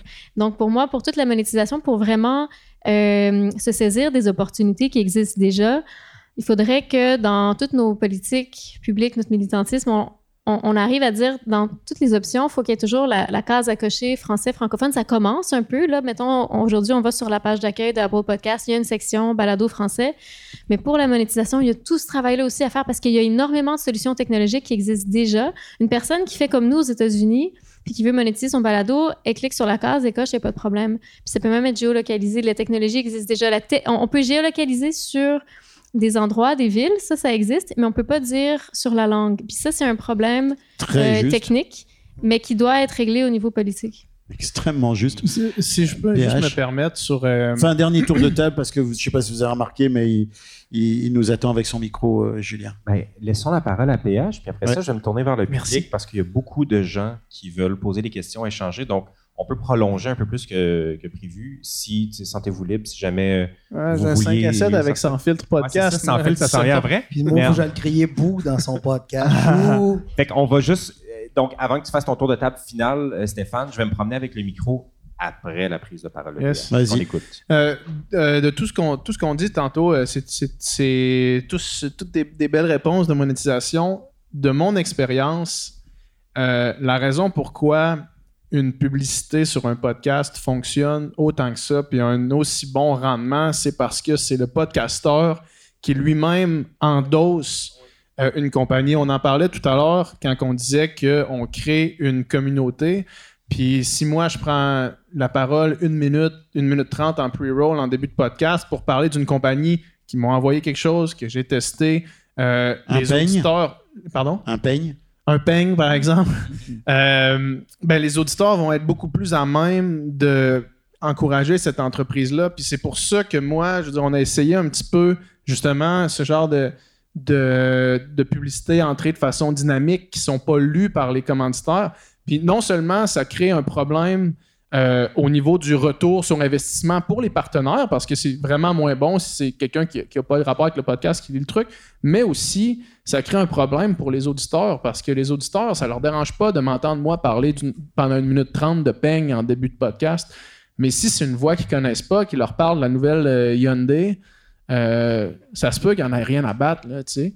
Puis, puis ça va déranger les auditeurs. Fait que c'est comme aussi cette mince ligne-là qui fait, qui fait du podcast. Tu sais, Mike, les publicités au début de sous-écoute, quand il a commencé à avoir des publicités, c'était un happening. T'écoutais Mike faire trois minutes de pubs de Terrien Terrien. Je me rappelle, Terrien Terrien, c'est mes comptables. Moi, j'ai deux business, c'est mes comptables dans mes deux business grâce à sous-écoute. Puis, euh, je veux dire, il parlait de Terrien Terrien comme si c'était le Saint Graal des, des bureaux de comptables. Puis, c'est pour ça que ça marche, tu sais. Euh, fait que je pense qu'il y a quand même ça à considérer. Puis, je suis pas sûr que la mentalité de publicité traditionnelle va vraiment faire 100% le transfert vers les podcasts à cause de ça. Quand tu dédies une heure et demie à deux heures par semaine à quelqu'un, tu es investi dans cette personne-là, tu sais. Ouais, puis Plus que écouter euh, la tour, euh, tu sais. Mais les statistiques le disent, hein. N'importe quel talk show n'importe quel ce que tu dis est supporté par des statistiques. Les statistiques ouais. démontrent que euh, le host reading, la, la lecture par l'animateur, incite les gens. Tu sais, il y a des statistiques qui tournent autour de euh, Nina, je sais pas si elle est encore là, mais euh, Nina Cohen. euh, il y a des statistiques qui ont été faites au Paris Podcast Festival qui disent qu'à peu près 70% des gens qui écoutent de la publicité annoncée par l'animateur se renseignent sur le produit ou ont envie d'acheter le produit. Ça, ça, ça varie entre 60 et 80%. Donc c'est quand même intense. Là, c'est pas, il y, a- il y a aucun média qui te donne un tel, euh, un tel, euh, tel retour là. Euh, un dernier mot peut-être avant qu'on passe aux questions ou on, a, on y va directement avec les questions? Oh, il va avec Allez, les on y questions. va avec On y les questions. Étienne Roy de Cube Radio. J'en ai des choses à dire en plus. Je vais essayer de me concentrer euh, à l'essentiel. C'est super, sérieusement, vous êtes des success stories, puis c'est vraiment inspirant puis motivant pour l'avenir. Puis chacun à votre façon, vous amenez le balado plus loin au Québec par euh, Magneto, parce que c'était une première compagnie, vous en tant qu'indépendant et euh, créateur de contenu.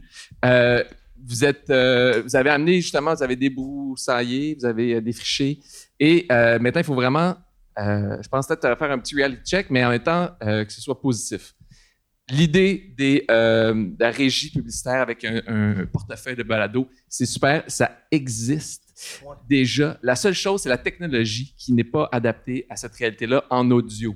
C'est-à-dire que le- les engins de monétisation sont en arrière par rapport à Google Ads, par exemple. Donc, tu peux pas euh, faire autant de ciblage. Et tu peux pas euh, faire autant de sélection. Il y a beaucoup de manutention. Fait que, mettons que tu as un portefeuille, ça va te prendre quasiment le même temps que ton investissement pour programmer ta publicité. Nous, on vit ça en ce moment. Je, je, je, me- je m'ouvre. Euh, ceci dit, notre fournisseur et d'autres sont en train de passer à la phase suivante, où là, ces possibilités-là vont arriver. La langue, on peut pas ouvrir la publicité. Parce que si on l'ouvre, si on va, excusez-moi, le- euh, ça c'est, je parlais de la pu- publicité programmée. Ouais, ouais. Ça, c'est quelqu'un qui a ouais. acheté directement. Mais non, moi, je parlais en host trading. Non, non, mais moi, je parlais en host trading, mais ce que tu Oui, dis oui, est mais une c'est phase moi- en- plus loin. Attention, ouais. c'est pas de, c'est pas du, oh, c'est pas de la programmatique que je parle. C'est vraiment de l'achat publicitaire. Les gens ont acheté tant de CPM. La programmatique, si tu l'ouvres, là, la langue arrive. C'est-à-dire qu'il ne pourra pas savoir si tu es francophone ou anglophone. Fait que là, tu vas te retrouver avec, comme ça arrive en ce moment quand j'écoute des podcasts français, j'ai des publicités en anglais très souvent. Euh, ou l'inverse, j'écoute des podcasts euh, en anglais, puis des fois, j'ai une pub en français. Ça, c'est un, problème. Euh, L'autre truc aussi, c'est les agences. Effectivement, il y a encore un gros, énorme travail pour conscientiser les agences sur la valeur de l'audio. L'audio, c'est intime, c'est direct, c'est un geste volontaire qui est plus fort et plus grand je pense être d'accord avec ça, que se swiper ou que passer au You- YouTube, euh, tu as fait une recherche et elle est comprise, cette valeur-là, de- aux États-Unis et en France de plus en plus. Le host en France, là, il vaut de 40 à 60 euros. Je veux dire, puis ils le vendent, là. Fait que il n'y a pas de raison qu'ici, on le vende pas euh, plus que 30 pièces. Je dire, Mais le problème, c'est... Non, mais je- on s'entend, les budgets, je dois me dire, je sais, là, Mais, mais... c'est- c'est parce qu'il y a 70 millions de Français, puis on est. Oui, je t'entends. Non, non, mais je t'entends, mais ceux qui font le host thread, là, c'est des binge audio qui ont autant d'écoute que toi, là, tu sais.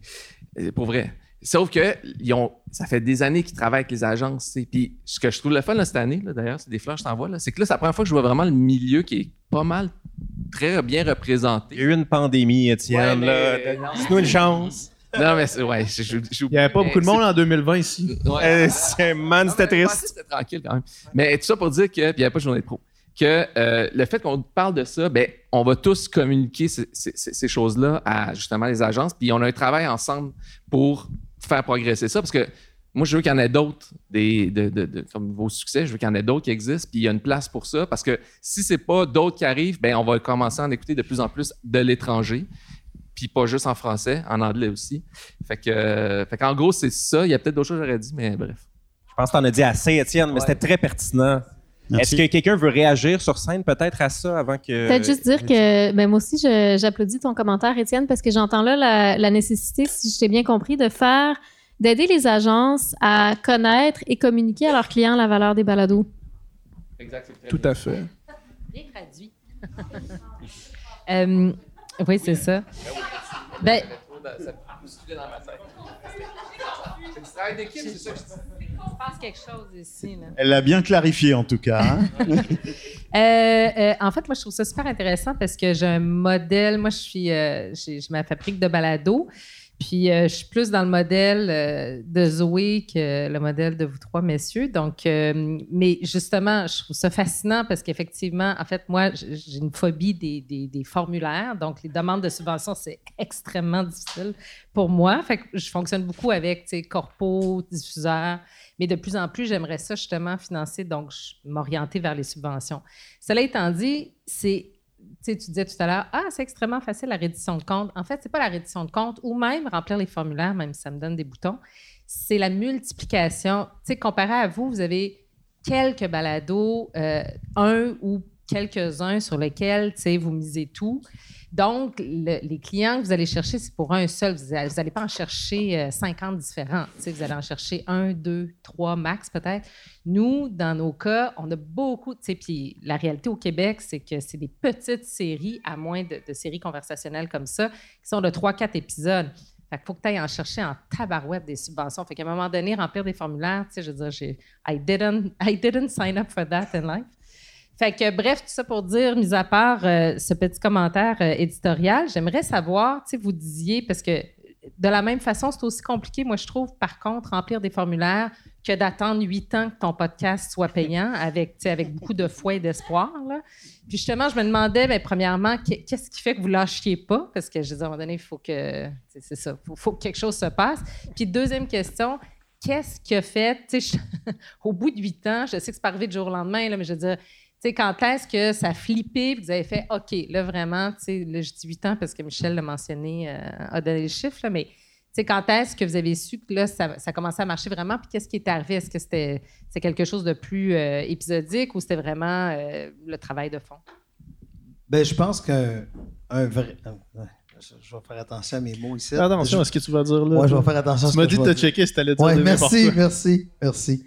Euh, on le fait juste, tu sais, la plupart des gens qui font du podcast, la grosse quantité de gens, c'est par passion.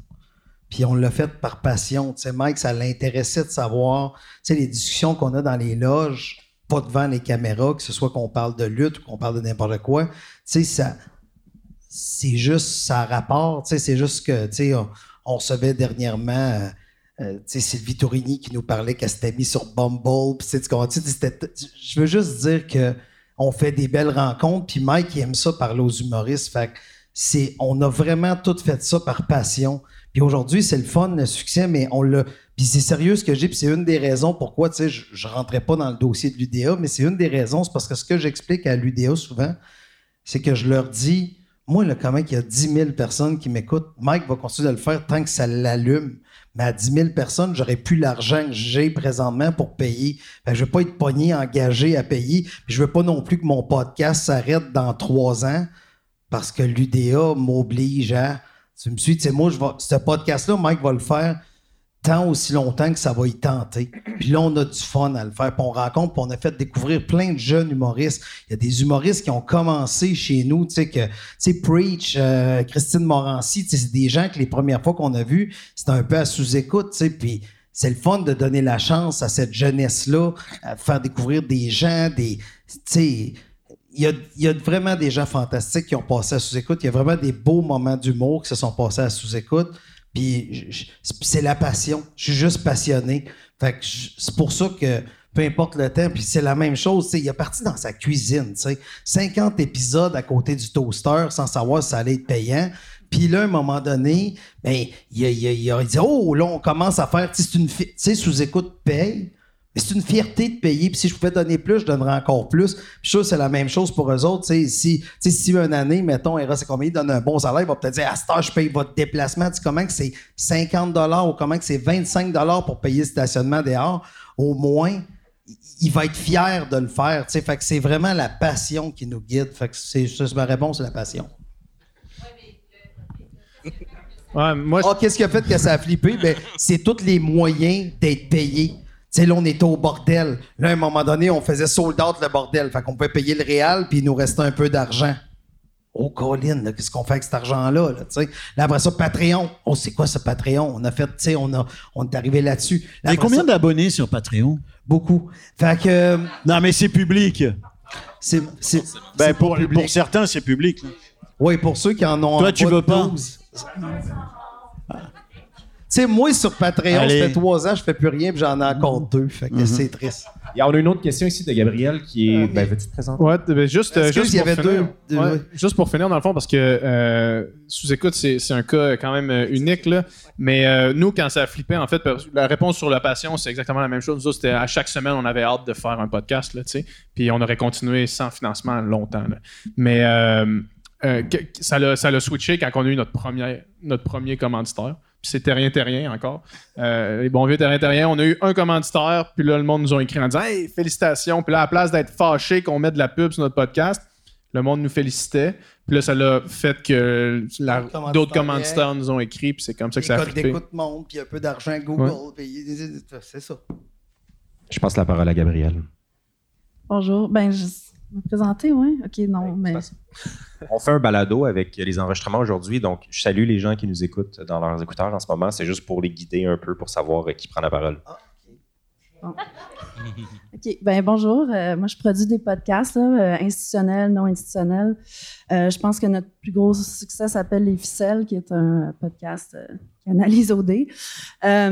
Puis, justement, c'est une question un peu plus pour, pour ceux qui font des podcasts avec des commanditaires. Tu sais, nous, notre communauté, là, est là, est vraiment là, puis est vraiment présente, puis est très, très, très, très nombreuse.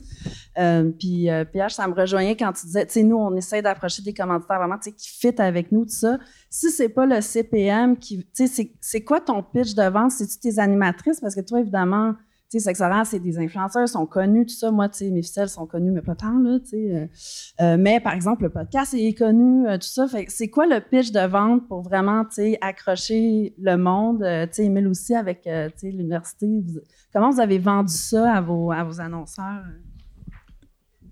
Ben, en fait, nous, on, approche les, partenaires vraiment de façon à connaître leurs besoins en premier. C'est quoi qu'ils désirent faire passer comme message? Évidemment, on a une, un, plancher là, en termes de prix, mais euh, on explique que sur le long terme, c'est toujours mieux pour tout le monde.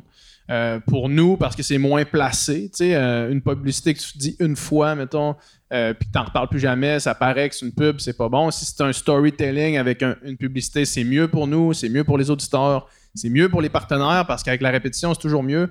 Fait qu'on se dit, ben écoutez, si vous prenez tant d'épisodes, on fait quand même un bon rabais initial, tu sais, vraiment.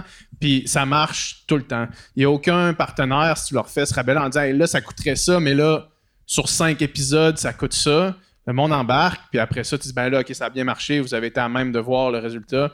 Puis euh, là, on, tombe sur nos, nos vrais prix, tu sais, puis ça fonctionne tout le temps. Puis le pitch, euh, le pitch, c'est évidemment ton nombre d'écoutes euh, tout le temps, puis aussi euh, la- le public cible, ça, c'est vraiment... euh. L'identité, hein, ton identité, là, qui, Ouais. qui je suis, puis comment je vais euh, renforcer ton identité, puis coller à ton identité. Moi, je pense qu'il y a de ça aussi. Ouais, de, de bien connaître sa démographie, je pense que c'est la base. De bien connaître ses chiffres aussi. euh, des fois, ça peut, euh, ça peut être interprété de de d'autres façons. Il n'y a, pas- il y a pas seulement les, euh, il y a pas seulement les views et les, les Ouais, downloads. hein. Euh, on peut être bien bon pour euh, parler de plein de choses sauf ça. hein, tu sais, dans le sens qu'il y a plein, il y a plein d'autres éléments qui sont, euh, qui sont super importants. de- puis sans, sans oublier le le, le purpose, en fait, la, la raison d'être. Moi, j'ai écouté les ficelles, j'écoute même pas OD. Puis j'ai euh, trouvé, trouvé ça bien. Puis tu sais, euh, en ce moment, tout le monde veut rejoindre euh, la génération Z, tout le monde veut rejoindre euh, les millennials. Si tu réussis à leur convaincre que ton balado peut rejoindre cette, cette strate, euh, tu sais, euh, et déjà c'est un bon. euh, je pense que c'est un, un, un- un bon. ça peut contribuer vraiment à un bon pitch là.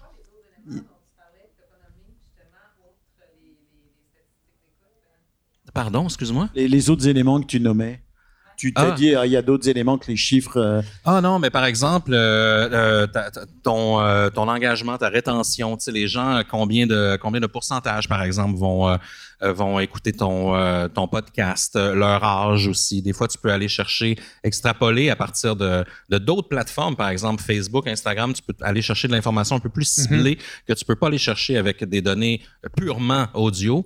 Euh, donc, tu sais, tu peux extrapoler quand même à- sur euh, sur l'éducation de tes euh, de tes fans, sur leurs intérêts, des choses comme ça, sur l'affiliation avec d'autres marques, l'affiliation avec d'autres. euh, donc, ça demande un peu de recherche. Il faut que tout le monde devienne un petit peu euh, marketeur d'une certaine façon. Mais, mais je pense que ça peut, ça peut aider à, comment dire, à améliorer un, pitch, un pitch au départ. Moi, par contre, ce que je reproche au podcast actuel, c'est que les gens, tu sais, comme avec Mike, on est parti, puis Patreon n'existait pas, tu sais, je le disais, Indiegogo, tout ça, il n'y avait rien qui existait, fait qu'on on a comme construit l'avion en vol, tu sais, on a fait, ah, ben ça, on va faire ça, on va faire ça. On a inventé une façon qui, qui semble fonctionner avec nous, tu sais, on a travaillé là-dessus, mais aujourd'hui, les podcasts sont, bon, je pars un podcast, comment ça marche, Patreon? T'as un épisode, tu sais. Tu sais, c'est là, j'ai Chuck que je sais qu'il va prendre la parole le prochain, puis il enseigne à l'école de l'humour le cours de podcast, puis il va pouvoir nous le dire, mais je pense que c'est 80% des podcasts ne dépassent pas l'épisode 7. Fait que pourquoi qu'à l'épisode 1, tu vas. C'est, pas le même pourcentage, mais en tout cas, Chuck, tu sauras me le dire. J'invente de quoi, là, présentement. Mais euh, il y, a, y a beaucoup de podcasts qui passent pas l'épisode 7. Fait que pourquoi qu'à l'épisode 1, tu es en train d'aller voir, tu sais, hey, Subway, ça te tente de me. Puis dans le cas dans le cas de PH, lui, ce qui était fort, c'est qu'il arrivait avec le studio sans fil, il arrive avec une gang de gens qui l'écoutent. Il dit, garde, les deux personnes vont l'animer, c'est ça. J'irais dire, vends le même podcast, c'est moi puis Émile, puis on parle, Stifi, de tricot. Je pense qu'on ne trouvera pas vraiment de. Ben, c'est encore assez rare. On devrait pogner le 200 personnes. Mais tu peux pas, tu peux pas aller. Euh, tu peux pas aller euh, chercher la- le financement par terre. C'est ça que je trouve difficile des podcasts. Juste une- une- une- tout- rapidement, là, euh, pour fi- finaliser la réponse, euh, une, un autre affaire qui est important dans les pitches que nous, on utilise, c'est euh, deux ou trois histoires à succès de partenariats antécédents. Fait que, mettons, on a eu un partenariat, on demande les, les résultats à la fin, un retour sur investissement, puis là, ça parle pour, pour soi-même. Donc, Chuck. Chuck, corrige-moi dans ma statistique. Euh, non, mais c'est pas loin de ça. En fait, j'essaie de retrouver mes notes euh, justement dans mon cours, mais je l'ai pas trouvé. Mais effectivement, c'est au bout de 21 épisodes, on rentre dans le 90. euh, il y a 10% qui se rendent à 21 épisodes. Ou non, à 1%. En fait, on rentre à 1%, mais à 7, 7 épisodes, c'est. 7 non, épisodes, c'est. 7, Non, bon, je épisodes. parlais pas à toi, là, je parlais en général. C'est ça, 90% qui a un- après cet épisode, ça choke. Après ça, on rend à 1% quand on passe à, à 21 épisodes, si je me rappelle bien. Qu'on fait partie du 1% quand on passe à 21 épisodes. Donc, euh, bravo tout le monde qui font partie du 1%. Euh, petite question comme ça, on parle d'agrégateurs, iTunes, Google Play, euh, Spotify.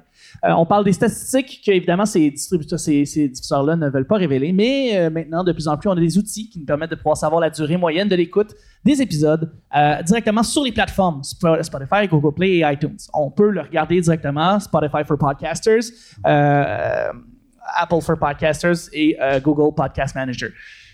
Y a-t-il un agrégateur de ces statistiques-là qui existe pour les gens qui veulent repartir avec un petit outil, voir si ça existe, qui vont aller chercher des moyennes générales parce que c'est tellement long aller chercher les statistiques de chacune de ces plateformes-là un à un? On a Ben, y a- Non, il n'y en a pas. Tant que Spotify n'aura pas une API qui va te permettre de te connecter à leur CMS.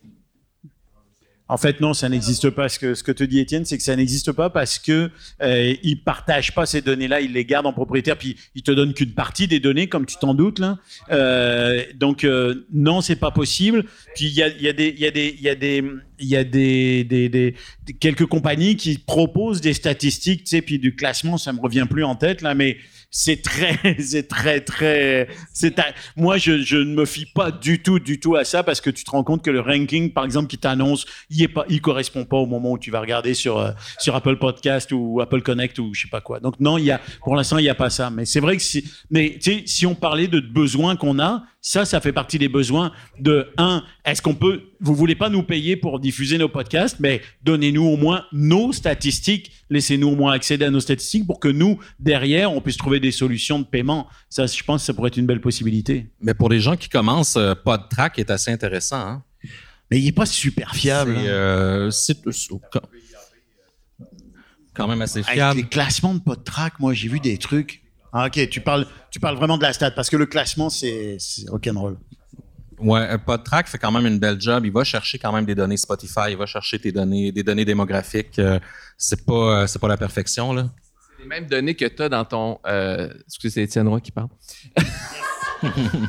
c'est euh, les mêmes données que tu vas avoir dans ta plateforme que tu- ton hébergeur, tu vas trouver. PodTrack donne pas plus. Oui, mais il veut un agrégateur. Oui, mais lui, ah, il parle. ouais, non, mais moi, je. Ben, non, mais c'est. non, mais lui, il parle de Apple Connect, Sp- Spotify for Podcasters, Oui, non, qui non, chacun ont leurs statistiques Oui, d'un mais- côté. Puis est-ce que tu peux les agréger? Oui, Ben, mais. PodTrack, en fait, il s'insère hein, entre ton fil et les, et les diffuseurs. Donc, lui, il te donne les données qu'il qui va récupérer entre les, euh, Ouais, à ce toi, moment-là. tu as, un MP3 qui est sur un serveur, tu sais, puis PodTrack va chercher les données de ce MP3 sur le serveur. Après, ça dépend à à, quel point tu as, le, con- con- t'as le contrôle sur ton serveur. Tu si tu utilises Acast ou euh, Anchor ou peu importe, lui, il, il va t'agréger tout ça. là. Il- tu vas les voir, toutes tes données d'écoute d'un peu partout. Si tu utilises un service d'hébergement, tu payant, là, tu vas les avoir, mais c'est superficiel. Tu as bien plus de données, comme tu dis, Stéphane, sur chacune. Ben, comme tu as dit, là, podcaster, euh, podcaster pour euh, Spotify et tout ça. Mais euh, ça, tu peux. Un truc aussi, c'est si tu utilises un embed, là, tu sais, ça peut être un petit indicateur. Là. Si tu prends un embed puis tu le mets sur ton site, puis, tu sais, si tu drives un peu de monde vers ton site, ben, tu vas avoir un petit échantillon de voir combien de temps les gens consomment, puis combien de... Puis, si tu mets des petits pixelises, ben, tu vas peut-être avoir un peu plus de données sur c'était qui ces personnes-là, tu sais, c'était-tu... Oui, puis si tu héberges ton, ton audio sur YouTube, par exemple, ben, tu as, accès à toutes les, toutes les stats que YouTube t'offre qui sont très. Hey, je très- suggère que, j'ai- excusez-moi, je suggère qu'on compare nos feuilles Excel durant le 5 à 7, si ça vous dérange Très pas. bonne idée. Euh, c'est juste parce que euh, dans quelques minutes, on a sans filtre qui va prendre euh, la scène, puis je veux pas que Dominique soit seul à faire sans filtre, sans pH. Fait que euh, si possible, on va le libérer. Euh, Stéphane, je te laisse faire un dernier euh, petit tour de table peut-être pour conclure rapidement. Ben non, mais moi je pense qu'à moins que vous ayez, vous avez quelque chose à ajouter les uns les autres, vous avez été formidables, vous avez été très complémentaires, euh, vous avez allumé beaucoup de questions. Et mettons que vous demanderiez chacun et, chacune une chose à améliorer euh, pour euh, la question du financement ou de la monétisation. Vous voudriez une chose, qu'est-ce que vous demanderiez, Zoé? Euh, moi, j'ai envie personnellement, puis c'est un défi que je me lance à moi-même, de poursuivre dans l'innovation. J'ai plein d'idées pour les prochains projets. J'ai été inspirée par une, euh, une fabuleuse podcasteuse qui s'appelle euh, Laurence de Nouveau Monde Production. Elle a fait euh, une monétisation incroyable avec une exposition in situ, puis je trouvais que c'était tellement une bonne idée. Fait que je vais essayer ça. Je vais aussi essayer de la monétisation inter-podcast, donc publiciser certains de mes podcasts sur d'autres podcasts. Je me dis, ben, on- je vais les payer, puis peut-être qu'éventuellement, ils vont. Tu sais, donc, tu sais, il y, a- comme plein de choses à inventer. Fait que moi, c'est un peu le défi que je me lance, puis que je nous lance. Ben moi, je trouve que le, le, le, le milieu en ce moment est en pleine ébullition. On dirait même euh, post-pandémie, on sent qu'il y a beaucoup de choses qui se passent. Il y a énormément de production. On n'a jamais eu autant de euh, d'offres. Donc, c'est hyper stimulant. Donc, euh, moi, en fait, je suis hyper euh, positif avec ça. Je demande plus- juste plus de collaboration, je pense, entre les créateurs. Bientôt une prochaine saison? Alors, on vient juste de terminer la, la dernière. Mais oui, euh, automne prochain, c'est sûr. OK. Michel? Ben moi, je souhaite juste qu'il y ait plus de podcasts.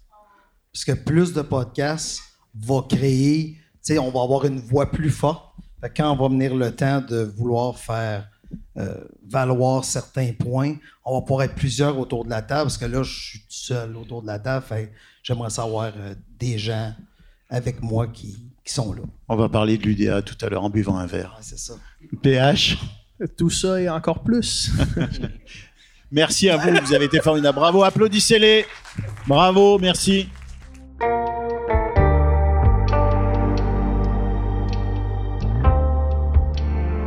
Cet épisode a été enregistré, monté et mixé par Simon Covy-Serrois.